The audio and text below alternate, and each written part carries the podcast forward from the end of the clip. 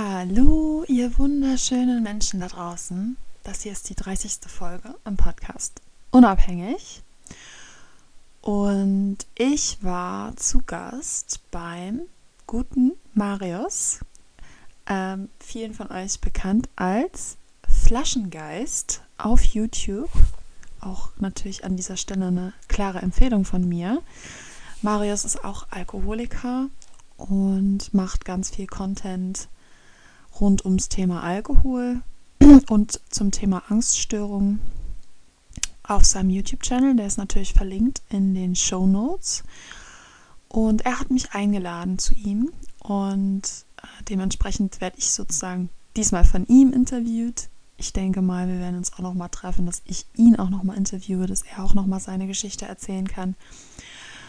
Und ähm, ihr kennt ja schon einige Interviews von mir, aber diesmal sind wir auch noch ein bisschen tiefer reingegangen und ich habe auch noch neben meinen Abhängigkeiten von ähm, ein bisschen von meinen Depressionen erzählt, auch von ähm, einer Phase, wo ich Angstzustände hatte. Und ja, es ist ähm, interessant. Jeder Interviewer stellt ja doch irgendwie immer andere Fragen. Genau. Was ich vorweg sagen möchte, und zwar ist Marius selber ein bisschen Poker begeistert und deswegen hat er mich am Anfang viel zu dem Thema ausgefragt. Das heißt, wenn du dich nicht für Poker interessierst, wo ich denke mal, dass das hier relativ viele Leute betrifft, dann kannst du gute 19, 20 Minuten vorspulen und dann geht's los. Und dann geht's ans Eingemachte. Ich wünsche dir viel Spaß mit der Folge. Liebe Leute, grüßt euch, herzlich willkommen zum Flaschengeist Podcast. Mir gegenüber sitzt die liebe Jamila von Perga. Ich hoffe, ich habe deinen Namen richtig ausgesprochen. Ist das korrekt? Ja, kannst auch Jamila sagen oder Jamila. Jam okay. Ja, ja. Gut, ähm, vorab zu dir. Du warst oder bist ehemalige Pro Profi-Pokerspielerin. Ja. Hast aufgehört ja. damit? Ja. Und machst aktuell vor allen Dingen auf Instagram und auf Spotify Content zum Thema Abhängigkeit, beziehungsweise dein Podcast heißt Unabhängig Podcast. Richtig, ja, genau. Genau. Ich habe dir in unserem kurzen Vorgespräch gesagt, ich habe Extras mache ich gerne so, nicht viel recherchiert zu dir, weil ich das immer, immer ganz cool finde, wenn man sich vor Kamera kennenlernt bevor wir, das ist ja auch mein großes Thema, Alkoholabhängigkeit und sowas alles, bevor wir dazu kommen, würde ich dich aber gerne kurz, würde ich gerne kurz beim Thema Poker einsteigen und dann können Klar. wir ja die, die Kurve kriegen sozusagen, mhm. wenn ich schon mal so jemanden hier vor der Kamera habe, würde mich echt interessieren, weil, das sage ich zum Hintergrund, das habe ich selber eigentlich nie richtig thematisiert, weil es bei mir kein Problemthema war, bei mir persönlich, aber ich habe eine Zeit lang, ich würde sagen zwei, drei Jahre auch Poker gespielt, Texas Hold'em. Ähm, das war so der erste große Poker-Hype in Deutschland gewesen, Chris mhm. Moneymaker. Ja. Ich weiß gar nicht, was da, wann war das? Ich habe nämlich überlegt, wohin noch 2007, 2008, wann fing das dann an? Ich weiß es gar nicht mehr. Ich wollte gerade sagen, das ist so 15 bis fast 20 Jahre schon her. Das ist, das ist schon lange her, ja. ja. Ja, da war ich vielleicht, ich weiß es nicht. Ähm, aber das war dann so voll der Hype gewesen. Überall waren ja. Turniere plötzlich gewesen, auf Sport 1. Ich habe das immer geguckt, ich habe Bücher gelesen. Ich weiß noch, ich habe, als ich im Krankenhaus gelesen, ähm, gelegen habe, das Buch von Gus Hensen gelesen, war ganz interessant. Ich fand das Spiel so interessant. Viele Turniere gespielt, war auch im Casino gewesen und sowas. Und dann irgendwann hat dann sich das so verlaufen irgendwie. Ne? Ja. Ich habe sogar, hab sogar nach dem Boom erst angefangen. Einige Jahre danach. Ja, genau, krass. dazu habe ich tatsächlich recherchiert und ähm, weil ich dachte, dass du aus dieser Zeit kommst, aber als das dann abgeflacht ist, ne, da ging da das bei dir los. Ja, genau.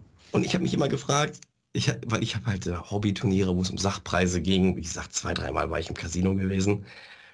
Aber ansonsten, ja, so hobbymäßig habe ich halt gespielt. Und ich habe mich immer gefragt, wie wird man denn Pokerprofi? Ne?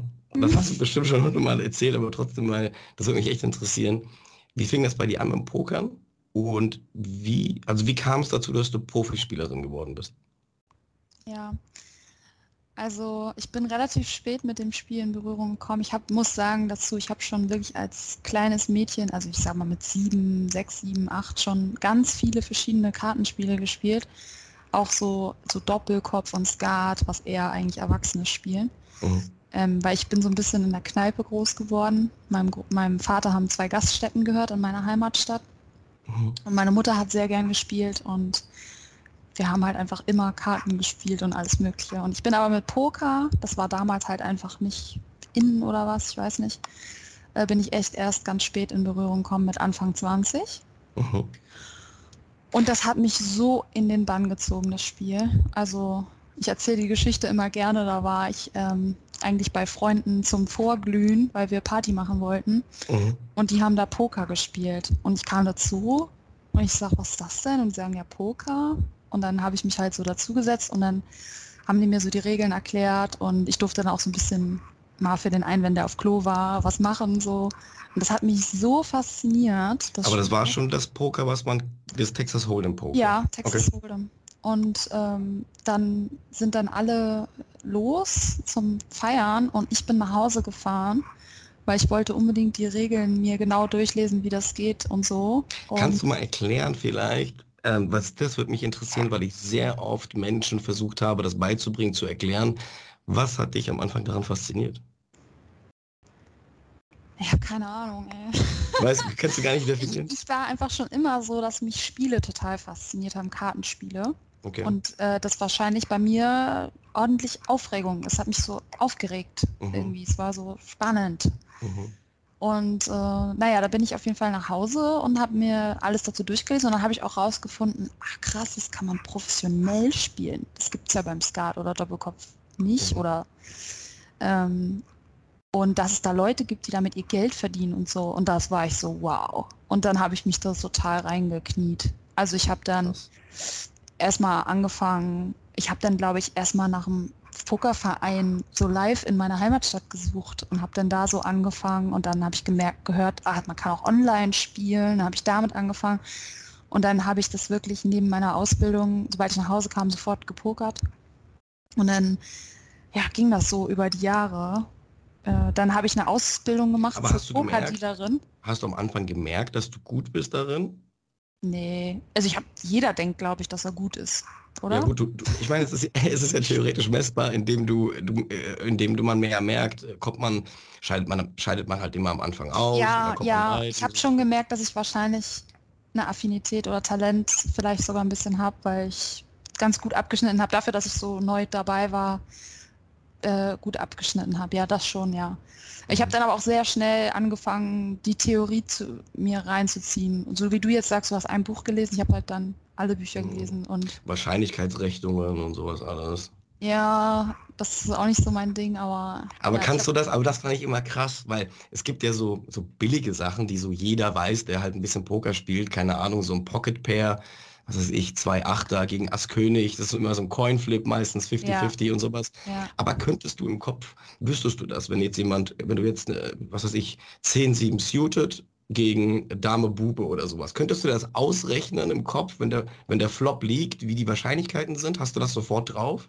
Also die Wahrscheinlichkeiten vorm Flop, also bevor die ersten drei Karten kommen, habe ich, glaube ich, alle mehr oder weniger. Jetzt nicht auf ein Prozent genau, aber so auf fünf Prozent genau würde ich sagen, auswendig.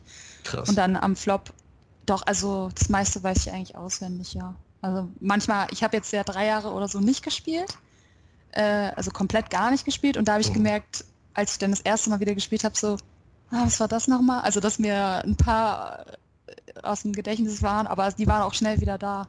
Krass, also ja. man lernt das schon alles auswendig. Und, ja, so und, ging das auf jeden Fall, ja. Ja, und, und hast du das sofort drauf gehabt? Weil am Anfang hatte ich voll die Probleme mit, keine Ahnung, der Flop liegt oder vielleicht der Turn, die vierte Karte. Also jetzt für alle, die, nochmal für die Zuschauer, für alle, weil es so ein bisschen Nerd-Talk ist. Ne? Texas Hold'em, ja, man hat zwei Karten in der Hand. Der Flop ist, drei Karten liegen in der Mitte. Der Turn ist die vierte Karte, der River ist die fünfte Karte. Und dann die beste Kombination aus der Karten, die man in der Hand hat und die in der Mitte liegen, ist sozusagen das Blatt. Ne?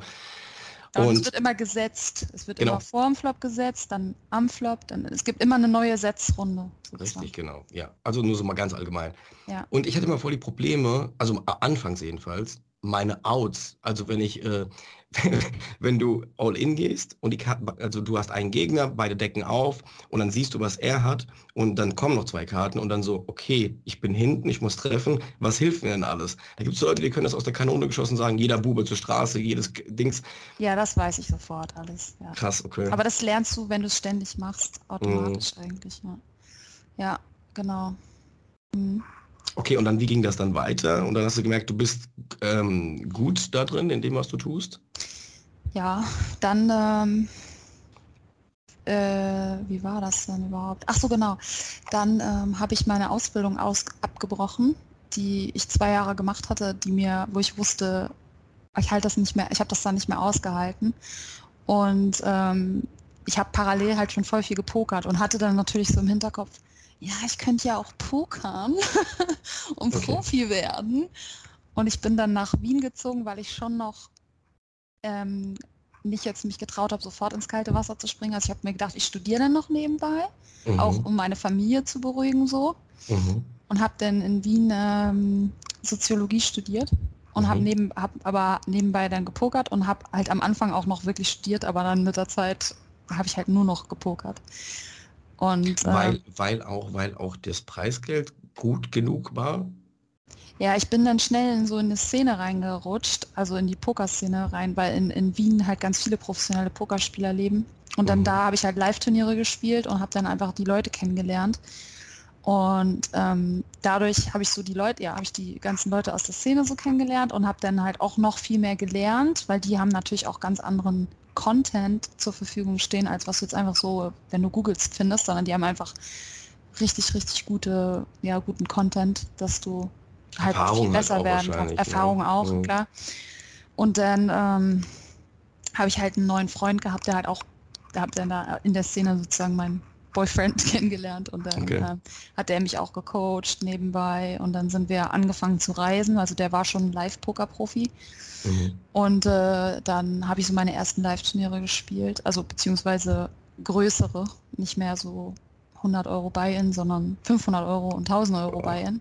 Tut, tut, das nicht, tut, ich dachte mir immer, tut das, tut das nicht weh? Ja, ja, natürlich, aber am Anfang ist es voll so ein Riesenschritt, wenn man so das erste Mal, weil ich komme auch aus, ich sag mal, ganz normalen Verhältnissen, ne? Mhm. Für mich war das richtig viel Geld und wir waren eigentlich immer so mega sparsam, auch zu Hause mussten wir sein. Mhm. Und es war für mich am Anfang schon voll strange, so, so 1000 Euro zu bezahlen, um teilzunehmen an einem Turnier. Kannst du vielleicht mal kurz sagen, dass ich mir das vorstellen kann? Ähm, wenn du 1000 Euro Buy-in hast, wie viele Teilnehmer und ab wann beginnen die bezahlten Plätze? Also bezahlte Plätze sind immer zwischen 10 und 15 Prozent vom Feld. Also wenn jetzt 100, okay. wenn 100 Leute mitspielen, sind halt 10 bis 15 Leute bezahlt im okay. Geld. Ja. Und naja, wir sind dann auf jeden Fall die, haben dann so die Welt bereist und ähm, dann habe ich natürlich richtig Blut geleckt. Ne? Ich wurde dann auch immer besser, mhm. habe besser abgeschnitten und ich habe aber, das wissen auch voll viele nicht, ich habe am Anfang natürlich nicht selber das Geld gehabt, 1000 Euro auf den Tisch zu legen, so mit, mhm. Bank, mit Bankroll Management. Ähm, also Investment, also Kapital quasi, was man braucht, um zu investieren, hatte ich gar nicht so viel. Und da hat man halt am Anfang einfach viel verkauft. Also man, das, das machen alle so, die verkaufen halt Prozente an ihren Turnier-Buy-Ins. Wie, wie, wie kann, kann ich mir das vorstellen? Ja, also wenn ich jetzt ein Buy-in habe von 1000 Euro, um teilzunehmen. Und ich habe aber, ich sag mal, ich will nur 300 investieren, mhm. dann muss ich halt 70 Prozent verkaufen, also für 700 Euro quasi Anteile verkaufen. Und dann ähm, sagen wir mal, du sagst, oh, ich will 10 Prozent an dir haben, Jamila, weil ich glaube, du gewinnst. dann legst du halt circa 70 Euro auf den Tisch und dann. Äh, Ach so, dann bekomme ich prozentual von dem Gewinn, falls du gewinnen solltest, das äh, genau. auch Ach so. Genau, genau, genau. Ah, okay, okay, okay, verstehe. Okay, das heißt auch, wenn du dann mal äh, viel gewonnen hast, musst du auch viel abgeben. Äh, ach so, ich, jetzt habe ich gerade auch was Falsches gesagt. Also wenn du 10% ähm, kaufst, dann sind es natürlich 100 Euro so. ja, ja, klar. Okay, genau, verstehe. und dann hast du 10% und dann, wenn ich jetzt 100.000 Euro gewinne, kriegst du halt 10%. Und, und das waren Summen, die du zu der Zeit schon gewonnen hast? Nee, zu der Zeit noch nicht, aber okay. ähm, ja, irgendwann dann auch. Also ich glaube, einen dreistelligen habe ich nie, habe ich nie gemacht, nee. Äh, einen sechsstelligen, aber äh, fünfstellige Beträge habe ich schon gewonnen. Boah, Wahnsinn. Okay. Und, und, dann, und dann seid ihr dann sozusagen, ähm, also Live-Poker, das heißt, das sind auch schon Turniere, die im Fernsehen übertragen wurden? Auch, ja, ja. Okay. Ich, ich habe manchmal so auf Instagram dann so auf, plötzlich von einem Tag auf den anderen so 500 neue Follower und ich so, hä? Und schreibe ich denen so, wo kommt ihr denn jetzt? Also ein, woher, weißt du, war ja klar, irgendwas war. Und dann mhm. habe ich gesagt, ja, in Frankreich wurde gerade das und das Turnier auf dem Sender übertragen und dann hatte ich halt 500 französische neue Follower. So. Krass. Das ist teilweise im Fernsehen auch übertragen worden, ja. Mhm. Mhm. Ja, kann ich mir aber gut vorstellen. Ich meine, dann siehst du irgendjemanden, irgendeinen Spieler und dann googelst du nach dem. Das macht man ja irgendwie so manchmal automatisch. Ja, ja. Krass. Ähm, so ist es übrigens auch gegangen manchmal. Ich habe manchmal so neue Follower bekommen, so plötzlich kamen auf einen Schlag 50 Stück dazu. Und dann schreiben mir die Leute, ja, du, äh, wir haben dich gerade im Fernsehen gesehen. Ich wusste davon überhaupt gar nichts, dass das überhaupt läuft. Das wäre auch schon mal so gegangen. Und, und ähm, aber wo, wo kam, wo, wo kommt jetzt der Punkt, wo, ähm, also unterschreibt man dann irgendwann einen Profivertrag, weil man Sponsoring erhält oder wie läuft das? Ja, also ich habe dann ähm, das habe ich relativ spät bekommen eigentlich, einen Sponsoring-Vertrag. Ich habe ähm, aber schon mal so kleine Sachen hatte ich schon mal gemacht. Also so Patch tragen, also irgendwie so Werbung machen für einen. Aber das, da gibt es so voll viele verschiedene Deals, ne? auch teilweise mhm. kleine Deals. Ähm, ja, aber dann ähm, gegen Ende hin, also bevor ich auch aufgehört habe, da habe ich äh, Werbeverträge auch bekommen. Und da habe ich nämlich dann auch angefangen zu streamen. Also da ging es dann über die Jahre eigentlich immer weniger ums Pokern selbst, sondern viel ums Drumherum. Also okay. zum Beispiel Pokerkurse verkaufen und die bewerben und ähm, mhm. so Sachen halt. Ne? Also Aber hast du selber auch gecoacht Leute oder sowas? Auch, ja. Mhm. Okay. Krass. Und, und ähm, konntest du dann ähm, irgendwann vom Preisgeld leben? Ja. Ja, also nach ein paar Jahren, das hat schon ein bisschen gedauert. Also die ersten zwei, drei Jahre war, hätte ich glaube ich ohne Unterstützung von meinem Freund äh, nicht davon leben können. Mhm. Beziehungsweise ich erinnere mich auch an Zeiten, wo ich meine Miete am Ende des Monats zusammengekratzt habe. Aber irgendwann dann, ähm, nach ein paar Jahren, konnte ich dann so langsam davon leben. Mhm. Und dann, als ich dann auch noch halt Deals nebenan, also als ich dann mein Kind bekommen habe, habe ich gesagt, so ich will nicht nur nicht nur Poker selbst als Einnahmequelle haben, sondern auch ähm, so nebenbei irgendwelche passiven Einkommen, dass ich ein bisschen was Stabiles habe so. Mhm. Und da, ja, dann konnte ich halt davon leben, ja. Aber es war nie, es war nie so irgendwie gigantisch viel, wie manche sich das vorstellen. Genau, das wollte ich gerade sagen, weil ich dachte mir immer, wenn du so einmal so richtig in so ein Preisgeld kommst, wo du mal so eine Viertelmillion gewinnst, ich weiß nicht, ob das in den Dimensionen jetzt war. Nee, bei mir nicht so hoch nicht. Ne. Aber sechsstellig, aber sechsstellig hast du gesagt, gab es schon mal? Gab es einmal? Nee, fünfstellig. Also ich glaube, ich habe einmal 60, 65.000 gewonnen oder so. Aber da kann und man sonst, schon ein Jahr von leben, oft, oder? Ich habe schon oft so 30.000, 15.000, mhm. so in den Bereichen halt oft was gewonnen. Ähm, ja, na klar, aber du gewinnst ja auch nicht immer, ne? Du hast ja, ja auch oft Turniere, wo du einfach gar nichts gewinnst. Und das musst du ja auch erstmal wieder abziehen von dem Gewinn. Und dann verkaufst du noch Prozente. Mhm. Ne? Also, mhm. wenn du nicht 100 Prozent an dir selbst hast, dann musst du auch voll viel abgeben vom Gewinn und so. Mhm. Also, es war jetzt nie, dass ich irgendwie besonders viel verdient habe. Und das war auch unterschiedlich. Es gab mal ein Jahr, wo ich echt gut verdient habe und dann Jahr, wo es gar nicht gut war. Mhm. Was mich interessieren würde, vielleicht dazu nochmal, weil mir hat Poker immer riesen viel Spaß gemacht. Ähm, ja. Alles an dem Spiel hat mir Spaß gemacht, auch also gerade auch Leute, die von außen kommen, die das Spiel nicht so verstehen, da gibt es ja immer so dieses Klischee, denken, ja, Poker, das ist A, also Glücksspiel, gut, ja, ist halt viel Strategie und dieses Pokerface, aber die verstehen gar nicht, was du eigentlich machst. Du spielst ja nicht nur die also das ist, da findet ja so viel statt, was man so gar nicht sieht oberflächlich. Ne? Ja. Das hat mir so viel Spaß gemacht. Ich habe mir immer gedacht, wenn du das professionell machst und so ein bisschen Druck auf den Kessel hast, weil du auch verdienen musst und so, hat, also ist, geht auch so ein bisschen der Spaß abhanden? Bei mir ging es eigentlich nicht weg. Mir hat es immer viel Spaß gemacht, bis zuletzt eigentlich. Mhm. Ähm, ja, also eigentlich, ich bei mir ist es nie weggegangen, weil es immer, immer irgendwie, also ich, wie, wie du auch gesagt hast, da sind so viele Aspekte in dem Spiel, das hat mir so viel Spaß gebracht einfach, diese ganzen verschiedenen Faktoren immer mit zu berücksichtigen zu müssen und so dann so diese Strate, ganze Strategie und halt, ähm, ich habe ja auch gerne so lieber live gepokert, also mit Menschen so. Mhm. Das war auch immer voll aufregend, fand ich. Und dann neue Leute kennenlernen und so aus aller Welt und neue Orte entdecken, immer reisen, immer neue, neue Orte sehen, schöne Mhm. Orte. Das Mhm. war, ich fand das immer cool. Ja.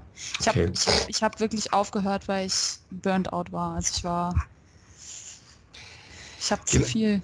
Genau, ich glaube, da kommen wir jetzt auch langsam. Ich, ich weiß nicht, ob wir thematisch schon jetzt langsam in das Thema Abhängigkeit kommen, aber dann, genau, da, darauf wollte ich so ein bisschen hinaus, weil das Mhm. ist tatsächlich eine Sache, die ich noch im Hinterkopf habe. Du bist in einen Burnout gekommen, kannst du das mal beschreiben, wie das zustande gekommen ist?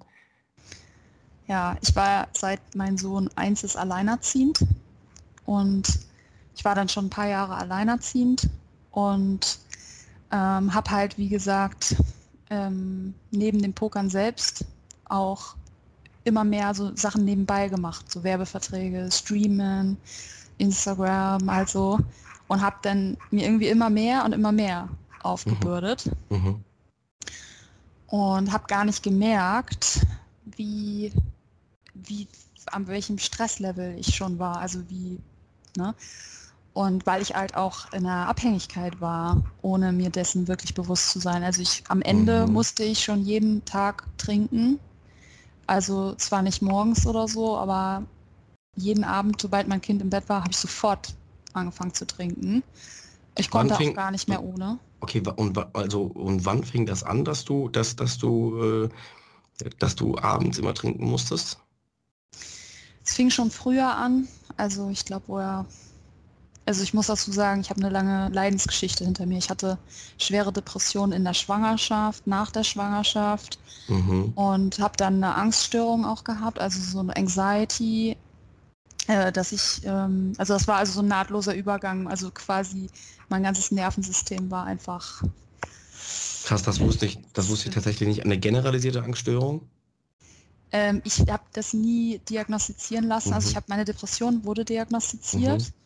Und wo, musste ich auch Antidepressiva nehmen in der Schwangerschaft, weil ich schon am Limit war. Also ich Mhm. hab, muss dazu sagen, ich bin ganz, ganz spät zum Arzt gegangen, viel zu spät. Also ich bin erst zum Arzt gegangen mit meiner Depression, als ich schon mein Sehvermögen, also als ich schon nicht mehr gucken konnte. Ach so scheiße. Aber Also ich bin schon morgens mit Heulen aufgewacht, habe den ganzen Tag Mhm. geheult und war völlig, war gar nichts mehr und mit Selbstmordgedanken und allem. Und ich Wow, bin trotzdem also nicht so- zum Arzt gegangen.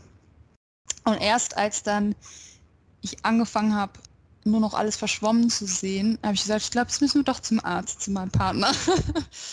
und dann sind wir in die, in die Notfallpsychiatrische und die haben mir sofort eine schwere Depression diagnostiziert und haben gesagt, ich muss Antidepressiva nehmen, weil Okay. ja, da ging gar nichts mehr. wie, wie hat sich denn diese Angststörung, also ich meine, das ist krass, ähm, muss man erstmal so Ja. festhalten. Das ist natürlich, ich denke, die, die, die schlimmste Form, ne, aber damit, da, wie du schon sagst, da wartet man wahrscheinlich auch zu lange, bis es dann so weit kommt. Ähm, wie hat sich denn diese Angststörung bemerkbar gemacht? Könntest du das so an ein paar Symptomen, also jetzt rückwirkend mal sagen, weil ich auch eine Angststörung habe? Ja, Das ist so eine Parallele zwischen uns, ne? Ja. auch Abhängigkeit, Alkohol, Angststörung, Panikattacken ja, dann dadurch depressiv, war bei mir, also das war ja bei jedem ein bisschen anders. Bei mir war vordergründig vor allen Dingen die Angststörung gewesen. ja. Deswegen würde mich das mal interessieren, wie sich das bemerkbar gemacht hat Mhm. bei dir. Also bei mir ging es eben wieder mit der Depression los und dann ähm, wurde das medikamentös behandelt, bis es so einigermaßen, aber du bist ja nicht irgendwie dann geheilt, ne? Sondern Mhm. du bist du bist ja nur, ich sag mal, neutral geschaltet, dass du wieder einigermaßen funktionieren kannst. Und dann habe ich mich äh, von meinem Partner getrennt. Ähm, und dann ist es so von also depressiv war ich auch eigentlich immer noch, nur ich wusste das zu dem Zeitpunkt nicht. Das war eh das ganze Problem. Ich hatte Depression, ohne es zu wissen. Deswegen sind wir auch so spät erst zum Arzt gegangen, weil ich die ganze Zeit dachte, das sind die Hormone oder ja, da muss ich jetzt selber durch, so, ne? Ähm, Mhm. und dann habe ich mich von meinem Partner getrennt und dann war ich alleine mit dem Kind. Und da ging das dann los, weil ich war dann so überfordert, weil ich war eigentlich noch depressiv, war überhaupt nicht genesen und hatte dann das Kind, das neue, also der, den kleinen Pups, ne, Baby, ähm, alleine nebenbei arbeiten, Geld verdienen, um, also pokern, um davon ne, Geld zu haben, um die Miete zu bezahlen. Mhm. Und dann ging das so los, dass ich abends Angst bekommen habe. Also ich habe, sobald es dunkel wurde, habe ich Angst bekommen. Ich muss dazu sagen, ich hatte schon als Kind, ich weiß nicht, das ist wahrscheinlich auch normal, Angst im Dunkeln. Ähm, und dann aber jahrelang nicht. Und dann eben ging das los, dass ich Angst bekommen habe, wenn es dunkel wurde. Mhm. Und das ging, wurde irgendwie immer schlimmer, dass ich dann schon panische Angst bekommen habe. So, oh Gott, das ist schon nachmittags, bald wird es dunkel. Und es war dann, das war dann so, dass ich im gesamten Haus Licht anhaben musste egal wo, in jedem Raum, dass mich mhm. schon die mhm. Nachbarn angesprochen haben und gesagt haben, du Jamila weißt schon, dass du die ganze Nacht ein Lichtglas anhast in allen Räumen. Ich so, ja, sorry. ich hatte so eine Angst vor Dunkelheit und ich habe halt Wesen dann auch angefangen zu sehen. Also so Hexen, okay. Hexen Dämonen. Aber echt? Also wirklich, wirklich nee, gesehen? nicht wirklich gesehen, aber ich hatte in meinem Kopf, dass die da sind und ich habe sie gespürt, ich habe es halt, ich hatte Angst ich hatte mhm. Angst vor Wesen. Ich hatte jetzt nicht mhm. Angst vor der Dunkelheit per se, mhm. sondern ich habe halt einfach gespürt, da beobachtet mich was. Ich weiß natürlich nicht, ob es real war, ne? so, mhm. ähm, aber ich habe das so empfunden. Da beobachtet mich was und es war halt so meine Vorstellung. Weißt du, ich musste dann abends, also ganzes Haus beleuchtet und das Einzige, weil wie ich überhaupt einschlafen konnte, war, also im Schlafzimmer konnte ich sowieso nicht sein, da hatte ich richtig doll Angst. Also Im Wohnzimmer habe ich so mir einen Laptop, der musste so nah vor meinem Gesicht sein. Mhm. Und selbst da habe ich mir noch vorgestellt, wie so Krallen so am, am, am, am Rand so. Kann ich ganz kurz dazwischen grätschen? Ja, ich habe sie aufmerksam, ich kann, weil, weil ich habe so, also nicht so krass, aber mhm. das ist zum Beispiel ein Grund, warum ich schon seit langer, langer Zeit keine Horrorfilme mehr gucke ich und auch. auch, ja, und auch keine Dokumentation. Gestern oder vorgestern lief das erst, da habe ich so rumgesäppt, da lief ganz spät noch so ähm, ne, der Doku, also da stand eigentlich Alien, also so UFO irgendwas, ne? Dachte ich, ja. ja habe ich mal so reingeschaltet. Und eigentlich ging es da so um Creepypasta. Kennst du so Creepypasta? So, ähm, das nennt man im Internet so. Also so äh, Horrorgeschichten, die man sich so weitererzählt, so Mythen, so ah, gab okay. wirklich und so. Ne? Jetzt will ich dich nicht triggern, wenn du mir sowas erzählst, aber da im Prinzip ging es da um so eine Scheiße. Und das habe ich mir fünf Minuten angeguckt. Ging so um Schattenmenschen und sowas. Und habe sofort weggeschaltet und das ja. hat mich wieder zwei Tage verfolgt. Als ich, ich rauf, als ich auf die Terrasse gegangen bin, es war, was weiß ich, halb eins oder zwei, äh, halb zwei, ähm, noch eine rauchen und ähm, dann ist alles so ein bisschen dunkel und dann kommt das automatisch in meinem Kopf. Das, was ich gesehen habe, automatisch kommt das in meinem Kopf. Ja. Wenn ich dann wieder ich die Balkontür zumache und dann wieder in Bett liege und so ist alles wieder okay. Aber das verfolgt mich dann so ein paar Tage. Deswegen, und ähm, ich, also zum Thema, du siehst das, ich denke, das ist einfach dieses, korrigier mich, dass das dass du dir das vorstellst. Ich stelle es mir vor, ja. Ich genau. habe es nie, ich habe es nie wirklich gesehen. Ja. Aber es ist die ganze Zeit in meiner Vorstellung und so real und mhm. halt auch so komisch. Also ich habe es nicht real gesehen, aber es kam halt auch in meinen Kopf ähm, also Wesen, die ich noch nie im Fernsehen oder so gesehen habe. Also mhm. nicht, die ich mich wieder erinnert habe, sondern die, ich weiß es nicht. Mhm. Auf jeden Fall war es dann so, dass sich das entwickelt hat, dass ich echt Angst bekommen habe. Und ich habe auch gemerkt, dass ich plötzlich so mein Nervenkostüm wurde immer dünner. Also, dass mich Sachen stärker aufgeregt haben und ähm, ja, so halt. Und dann mit diesem Abends, das war halt richtig schlimm. Also es war richtig schlimm. Ich hatte wirklich Todesangst. Ne? Mhm. Ich habe da auch mit niemandem drüber geredet, weil ich mir das peinlich war. Ich wollte halt nicht sagen, ich habe, ich sehe Monster zu Hause und habe Angst vor Monstern, ich habe Angst vor Dunkelheit, weißt du? Und das habe ich mich nicht getraut. Weil, weil, weil man ja auch, weil, weil man ja auch selber weiß, äh, also so denke ich jetzt auch bei dir, man weiß ja auch selber irgendwo, dass das so ein bisschen Quatsch ist. Ne? Ja. Was, was wollen die Leute dir sagen? Da gibt es ja. keine Monster, du kommst ja, genau. dir so ein bisschen blöd vor. Aber ich hatte wirklich so eine Angst, so krass. Ne? Und dann habe ich halt gemerkt, irgendwann, dass wenn ich halt Alkohol trinke, dass, ich be dass es besser geht. mhm. Und ich hatte aber, muss dazu sagen, ich hatte schon vorher ein Alkoholproblem. Ich habe Alkohol immer missbraucht und schon sehr früh angefangen und sehr exzessiv getrunken. Mhm. Aber als, als ähm, ich dann schwanger war, habe ich natürlich aufgehört und habe dann halt nur noch sporadisch getrunken, also vielleicht zweimal die, ein, zweimal die Woche so. Ähm, oder wenn der Kleine bei meiner Mutter war oder so, dann war ich feiern und habe getrunken. Mhm. Und dann hat sich das aber entwickelt zu ähm, halt fast täglich, irgendwie so mhm. jeden, jeden, zweiten Tag. Aber nur, nur, dass, nur, nur, dass ich das richtig verstehe, das heißt, als das mit dem äh, Angst und Dunkeln, und ich kann das richtig, ich fühle das, was du sagst, das war jetzt nie mein Hauptproblem, aber ich weiß, dass ich dazu neige und deswegen gucke ich mir immer so Zeug gar nicht mhm. an. Null. null. Und ähm, auch so manchmal, wenn es um irgendwelche Mordfälle geht oder so, kann ich auch nicht gucken oder so. Ne? Mhm. Und ähm, ähm, was soll ich sagen? Genau. Und ähm, da so habe ich das jetzt verstanden, war es zum ersten Mal, dass du den Alkohol gezielt eingesetzt hast, richtig? Aber auch unbewusst. Ich ja. hatte, ich weiß, dass ich bis zu dem Zeitpunkt konnte ich immer Alkohol in meinem Schrank stehen haben und es war kein Problem. Mhm. Also, dass ich da nicht quasi das trinken muss. So, jetzt, ein paar Jahre später war es dann so, da hätte kein Alkohol bei mir zu Hause stehen können, weil dann trinke ich den, weißt mhm. du? Also, mhm. vielleicht nicht alles, aber ich könnte dann nicht sagen, oh, heute trinke ich nichts, wenn gleichzeitig Alkohol im Schrank ist. Das ging dann irgendwann nicht mehr. Aber ich weiß, dass irgendwann dieser Punkt erreicht war. Vorher konnte ich immer Alkohol rumstehen haben und ich hatte auch oft in meinem Kühlschrank eine Flasche Sekt, die mir irgendwann mal jemand geschenkt hat. Die stand da halt immer rum. Das hat mich nicht interessiert. Und dann habe ich irgendwann mal, glaube ich, abends war das so, diese Sektflasche im Kühlschrank gestellt und gedacht, ach, ich kann ja auch einfach mal alleine, kann ja auch einfach mal jetzt was trinken. So, keine Ahnung, habe mir das einfach aufgemacht und habe dann wohl gemerkt, nicht bewusst, aber unbewusst gemerkt, ah, so kann ich besser schlafen und so habe ich weniger Angst.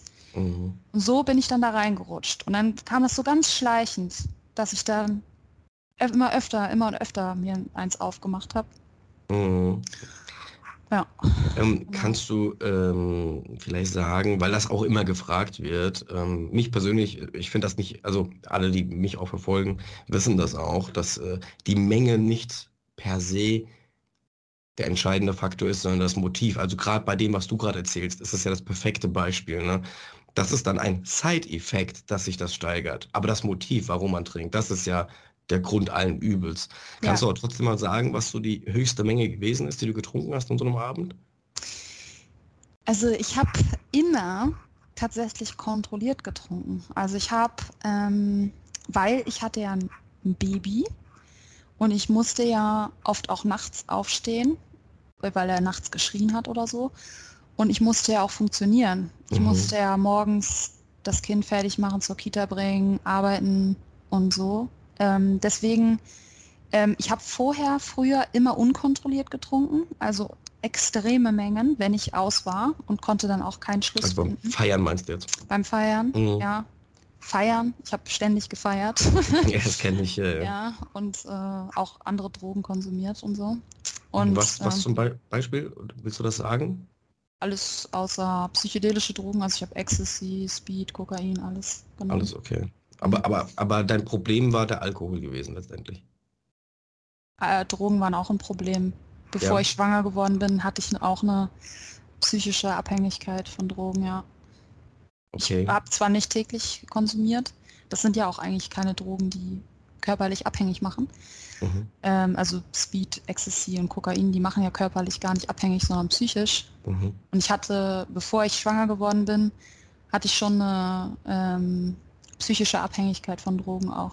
Hast du aber auch kurze, sorry. Aber ohne ich, alles ja, unbewusst, alles unbewusst. Ja, ja, ja also hier, ich habe alles später erst gecheckt. Ja, Mila, hör mal, hör mal mhm. zu. Ich glaube, ich glaube, das kann man generell das würdest du mir bestätigen. Ich habe ja mit so vielen Menschen jetzt schon gesprochen, seitdem ich auch diesen Kanal mache. Ne? Also davor auch schon, aber jetzt durch den Kanal bin ich ja mit so vielen Menschen im Austausch. Und das ist immer, ich sehe immer ganz genau, wenn ich mich mit Menschen unterhalte, die mich auf Instagram anschreiben, in was einer Phase die sind. Ne? Rückblickend ist dir so viel, auf einmal, du siehst so vieles mit anderen Augen. Ja. Du, du, du verstehst plötzlich, warum hast du das gemacht und aber währenddessen, du reflektierst das gar nicht. Du, nee, gar nicht. Äh, auch eine, die, die andere Antworten sind ja auch viel naheliegender. Also, ne, man sagt sich ja in dem Moment, wo man trinkt oder wo man konsumiert, ich muss das jetzt auch theoretisch nicht machen. Aber ich mache es halt. Also, man ist gar nicht in der Lage dazu. Und dahinter steckt ja immer so ein größeres Thema. Und das reflektierst du ja nicht in dem Moment. Nee, ähm, da bist du in so einem Feuerwehrmodus auch. Ne? Ja. Hinterher kommt das Ganze irgendwie. Genau. Ähm, genau. Ähm, hast du denn, das würde mich auch mal interessieren, ähm, als du Poker gespielt hast, ähm, also wie sah der Konsum aus bei diesen ganzen Turnieren oder so? Hast du währenddessen davor, hast du da Probleme auch bekommen beim Spielen vielleicht? Ähm, nee, also noch mal ganz kurz von davor, weil ich das noch abschließen wollte, ja. ähm, weil du gesagt, gefragt hast, wie viel ich denn konsumiert habe. Also ich ja. habe sozusagen vor der Schwangerschaft unkontrolliert, wo ich auch kein Ende gefunden habe und so. Ähm, und nach der Schwangerschaft habe ich sofort kontrolliert getrunken. Also ich wusste immer, ich habe dann wirklich exakt ausgeklügelt, was die Menge ist, die ich trinken kann, ohne dass ich am nächsten Tag einen zu starken Kater hatte. Mhm. Deswegen, und dann habe ich halt quasi fast täglich konsumiert, aber immer diese bestimmte Menge. Es waren immer drei Bier oder eine halbe Flasche Wein, die erlaubt war. Eins von beiden und nie gemixt. So. So, es war so ganz genau ausgeklügelt. Aber ich meine, auch da entwickelst du doch eine Toleranz eigentlich, oder? Das ging bei mir. Ich ja. weiß nicht, ich weiß nicht, ähm, ich muss sagen, aber ich glaube auch, weil ich habe schon so lange und so viel vorher getrunken gehabt und so exzessiv auch, dass ich, ähm, also weil es war am Anfang, die ersten Jahre war das wirklich immer eine Steigerung, dass ich immer mehr und immer mehr trinken konnte. Aber irgendwann dann, ich muss sagen, nach der Schwangerschaft war ich auch schon gesundheitlich sehr angeschlagen. Mhm. Da war es eher andersrum bei mir, dass ich immer weniger vertragen konnte. Komm, am, komm, Ende, am Ende, ja. bevor ich aufgehört habe, habe ich von zwei Bier, wenn ich zwei Bier getrunken habe, einen Höllenkater gehabt und war besoffen. Weil meine Leber war so am Arsch. Lass uns bitte ja. gleich zu diesem Punkt kommen, interessiert mich nämlich sehr. Aber ja. noch ganz kurz die Zwischenfrage beim Mit Pokern. Poker. Genau. Hat dir da die Konsumprobleme gemacht? Im Nachhinein weiß ich ja. Aber ähm, also ich habe nie oder selten konsumiert während des Trinkens, äh, während des Pokerns. Darf man ähm, das eigentlich? Ich weiß ja, gar nicht. Ja, ja. Also, Klar. Ich habe oft Echt, Besoffene ja? am Pokertisch gehabt. Ja, ja, du darfst trinken. Aber ich habe das noch nie gesehen im Fernsehen, dass die Leute. Ja, das machen die natürlich nicht. Echt, also weil es scheiße aussieht. Die, also die Profis trinken sowieso nicht okay. beim Spielen. Ja. Ähm, aber so Hobbyspieler, so habe ich oft erlebt, in Amerika vor allem, da wird das alles viel lockerer gesehen, so, da mhm. trinken ganz viele beim Pokern.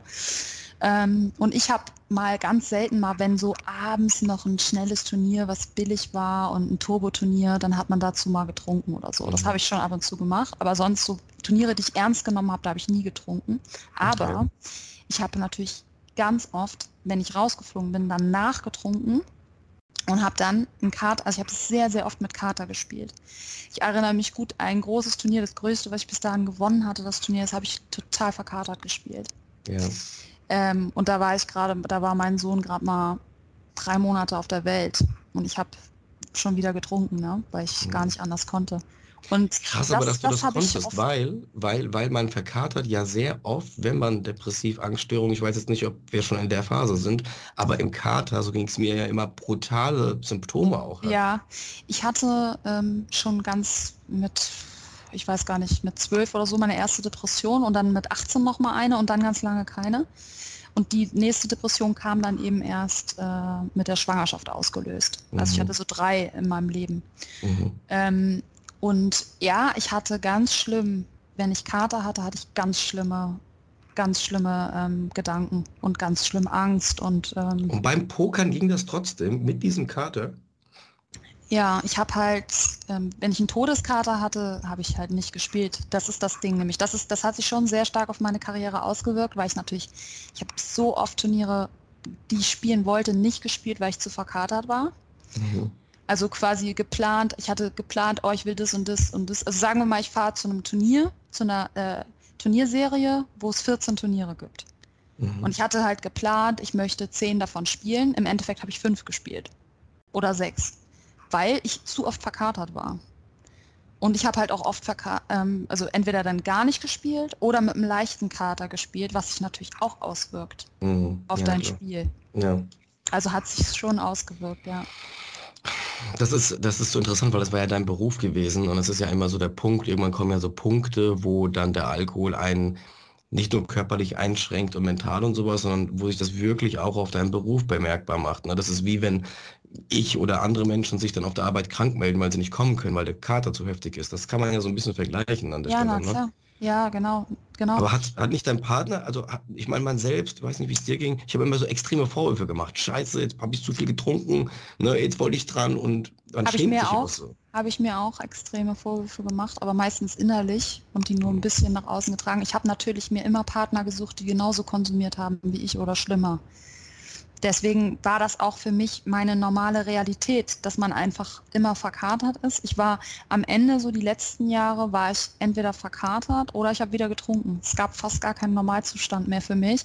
Ich habe da wirklich dann jeden zweiten Tag, also bev bevor ich schwanger geworden bin, habe ich so ähm, jeden zweiten Tag heftig getrunken und Drogen genommen und ähm, war dann quasi am nächsten Tag total zerstört und verkatert und wenn ich dann den Tag drauf, oh, mir geht es wieder einigermaßen gut, war ich schon wieder feiern am, am Abend. Also ich war so mhm. jeden zweiten, dritten Tag feiern und äh, habe natürlich immer Partner gehabt, die auch genauso das gemacht haben. Ja, das ist, ähm, kann ich total gut verstehen, was auch wieder, also verstehen im Sinne von, äh, dass man das irgendwie macht, bewusst oder unterbewusst, weil das ist ja auch immer so dieses, ne, wenn Menschen auch ähm, schreiben oder vielleicht auch mit dir sich unterhalten, vielleicht kannst du es nachvollziehen, was ist ein normaler Konsum? Dein, ein ja. normaler Konsum, ich meine, was in einer Bubble lebst du halt, ne? Ja, was ist dein Umfeld? Einer, ich habe in einer totalen Bubble gelebt, mhm. total, weil wir, ich habe, wir waren immer, also meine letzten Freunde waren immer Pokerspieler auch, das heißt, wir waren immer, wir hatten ja keine normale Arbeit, zu der wir gehen mussten. Das hätte, hätte gar nicht funktioniert. Mhm. Ja, dieser Lebensstil hat nur funktioniert, weil wir eben selbstständig waren. Und ähm, weil wir auch, also es, ich habe es nicht gemerkt, wir haben das nicht hinterfragt, weil wir ja alle konsumiert haben und es gab dann noch, wir haben uns dann auch natürlich in der Pokerszene die Leute rausgesucht, die auch ja. ähnlich konsumiert haben und mit denen haben wir dann auch immer konsumiert und waren mit denen immer feiern. Ja, ja. Und so lebst du in dieser Blase und hinterfragst das gar nicht. Ja, ich kann das super gut. Danke, dass du das auch so erklärst, weil ich den Leuten auch immer sage, man macht das intuitiv. Du kommst in eine Gruppe, du kommst da mit ein, zwei Kumpels, das ist in meinem Fall, ne?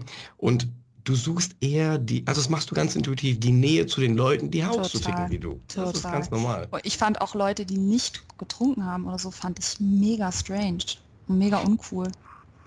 Ja, ich kann mich, ich kann mich an eine Situation erinnern, haben einen großen Geburtstag gefeiert mit 20 Leuten, sind, haben erstmal vorgeglüht, auch Poker gespielt und dann sind wir in die Disco feiern gegangen. Und einer, der war nach zwei, drei Bier so betrunken, ich war voll sauer auf den gewesen. So, äh, so Scheiße, was ist los mit ja. dir? Und so. Ja. Aber so, so Situationen kam es dann auch, ja.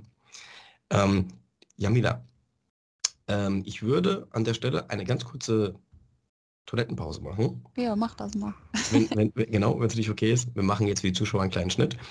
Und dann kommen wir gleich zum Thema ähm, körperlicher Abbau, wo du gerade gesagt hast, zwei Bier betrunken und so. Das wird mich wirklich sehr interessieren, was die Folgen aus diesem Konsum dann waren, ja? So, also wir haben äh, ganz schön viel Zeitsprünge gemacht. Ich konnte aber folgen, ja. was mich jetzt sehr interessiert.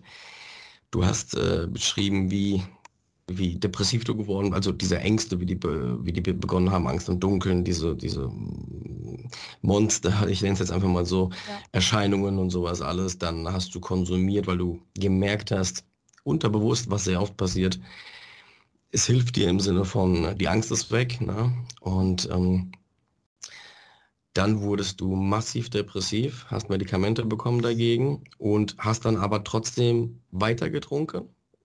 Nee, es war andersrum. Ich war massiv depressiv, habe Medikamente bekommen. Dann war die Depression so unter Kontrolle.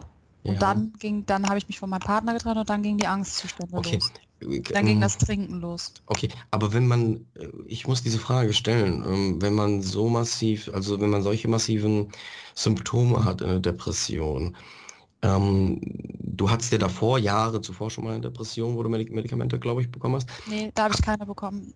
Okay, und hast du keine, hast du nie in Erwägung gezogen, eine Therapie zu machen, äh, darüber zu sprechen? Also es waren nur Medikamente gewesen, aber man muss an der Stelle ja sagen, die lindern halt die Symptome, ne? Ich war, ich, ich, ich sollte eine Therapie machen, also ich war auch am Anfang, ich glaube, zweimal die Woche zu so Gesprächstherapie. Ja. Und ich war aber so depressiv, dass mich das so eine krasse Überwindung gekostet hat, da hinzugehen, dass ich einfach irgendwann nicht mehr hingegangen bin. Also keine Kraft einfach gehabt? Ich hatte keine Energie. Kraft dafür, ne. Okay, okay. Und dann habe es gab halt niemanden, der sich um mich gekümmert. Also man hätte da eigentlich als jemand hätte eigentlich einschreiten müssen und das sehen müssen und sagen müssen, hier mich an die Hand nehmen müssen. Mhm. So, mhm, hier komm Jamila, wir machen jetzt was. Aber yes. mein Partner war selber selber Probleme gehabt. Und dann mhm. ist ganz oft so auch in der Situation, ne, das sage ich den Leuten auch immer so, dass ähm, ähm, es ist sehr hilfreich, wenn man jemanden an die Hand nimmt, aber machen muss man es dann halt am Ende selber. So, nee, ne? klar, aber ich war tatsächlich zu depressiv, mhm. um sowas zu machen und dann haben mich die Medikamente ja so ruhig gestellt und mhm. ich habe dann gedacht, ach, es geht ja jetzt eigentlich wieder. So. Mhm. ja, ich, es ist ja auch irgendwo, also man muss ja auch wirklich sagen, jetzt hinterher weiß man immer alles besser und so, das ja. ist bei mir ja genauso, aber man ist ja nur auch nur ein Mensch so und man hat Leidensdruck und es geht einem scheiße und dann hast du was und dann ist das, ähm, und dann ist das äh, erstmal gut und dann ist der Leidensdruck weg und dann macht man da halt vielleicht nicht weiter und so, ne? Ja, aber ich, ich hatte wirklich irgendwie wie so dissoziiert. Ich hatte kaum Bezug zu mir selbst und konnte selber gar nicht richtig sehen, wie schlecht es mir ging. Also ich kann das gar nicht, so, ich hatte einfach kein Bewusstsein für mich und für, mein, für meine psychische Gesundheit oder für meine körperliche Gesundheit. Mhm. Und wenn das hochgekommen ist, also wenn sozusagen das Gewissen hochkam und mir Sachen gesagt hat, habe ich das immer sofort von mir geschoben. Mhm. Das ist so ein Selbstschutz auch, ne? Das ist ja auch irgendwo, irgendwo normal, ne, dass man das macht. Okay, gut, dann habe ich den Zeitstrang jetzt wieder und dann fing das an ne, mit dem ähm, Nachts im Dunkeln und sowas und dann ja. ähm, hast du, ja, also rückblickend wissen wir, äh, gezielt irgendwo getrunken oder hast es auch, man könnte auch sagen, als Medikament eingesetzt, bei ja. mir war das ja nicht ja. anders. Ja. Und dann wurde es immer schlimmer, ja? Ja, dann, dann hat es aber noch Jahre gedauert. Also es war dann so, dass ich dann irgendwann an den Punkt gekommen gemerkt habe, okay, ich kann halt gar nicht mehr abends ohne, weil sonst mhm. war es jeden zweiten Tag. Und dann war es halt irgendwann fünf Tage die Woche und dann irgendwann sieben Tage die Woche. Und dann war es so, dass ich ganz oft so gesagt habe, ey, heute Abend trinke ich aber nicht. Mhm. Und ich habe mir immer nur mein Alkohol immer an dem Tag gekauft, an dem ich es trinken wollte. Also ich habe nie auf Reserve. Ne? Sonst wäre es weg gewesen.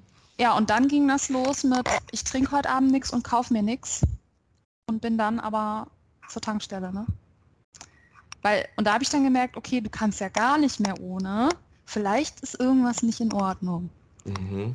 Aber auch da war das noch irgendwie unirreal, also nicht real. Weil mein Vater war zum Beispiel Alkoholiker. Mhm. Und ich war, ich habe aber nicht mal, weißt du, du siehst so dieses Extrem vom Vater und dann, du weißt ja nicht, wie es bei ihm vielleicht damals mal losgegangen ist, dass da auch, du weißt ja nicht, wie fühlt sich denn ein Alkoholiker? Ja, wie fühlt ja. sich das denn an? Keine Ahnung. Ich habe das einfach von mir, ich hätte von mir nie gedacht, dass ich das sein könnte. Genau, ey, das ist so wunderbar, dass du das sagst. Genau das ist es, ähm, weil ähm, man man hat ja so ein Selbstbild von sich und vor allen Dingen hat man ja auch ein Bild, was man von außen, von Menschen, die man kennt, ge gespiegelt bekommt. Also selbst ja. wenn, also ich, ich stelle die Behauptung auf über mich und ich denke, du kannst es für dich auch übernehmen, wenn ich damals so einen reflektierten Blick gehabt hätte und gesagt hätte, ey, ich habe ein Alkoholproblem oder ich bin Alkoholiker und hätte das gesagt, ich, fast alle hätten mir gesagt, was für ein Quatsch, was für ein Blödsinn, ne? weil, ja. weil, weil es nicht es, es passt nicht. Weder Alter noch wie du aussiehst oder sowas. All diese Faktoren, ne? es passt einfach nicht. Ja, das hat auch keiner bei mir auch nur ansatzweise geahnt oder beziehungsweise hat mir nie jemand gesagt. Ich habe aber auch ganz viel gelogen, unbewusst auch, über meinen Konsum. Also Inwiefern? ich habe das äh, auch wirklich nicht bewusst, ne? Aber ich habe so halt immer geschummelt. So wenn, wenn, ich weiß nicht, wenn das Thema halt zur Sprache kam, habe ich gesagt, ja, ich trinke ab und zu. So. Mhm. Also ja, weil, aber, aber schon, weil es ein unangenehm ist, oder? Ja, ich weiß es gar nicht genau. Ob ich mir das selber auch nur, oder weil es vielleicht noch nicht so lange war, dass ich täglich konsumiert habe und gedacht habe, ah, ist vielleicht nur eine Phase oder so, weißt du? Mhm, mhm.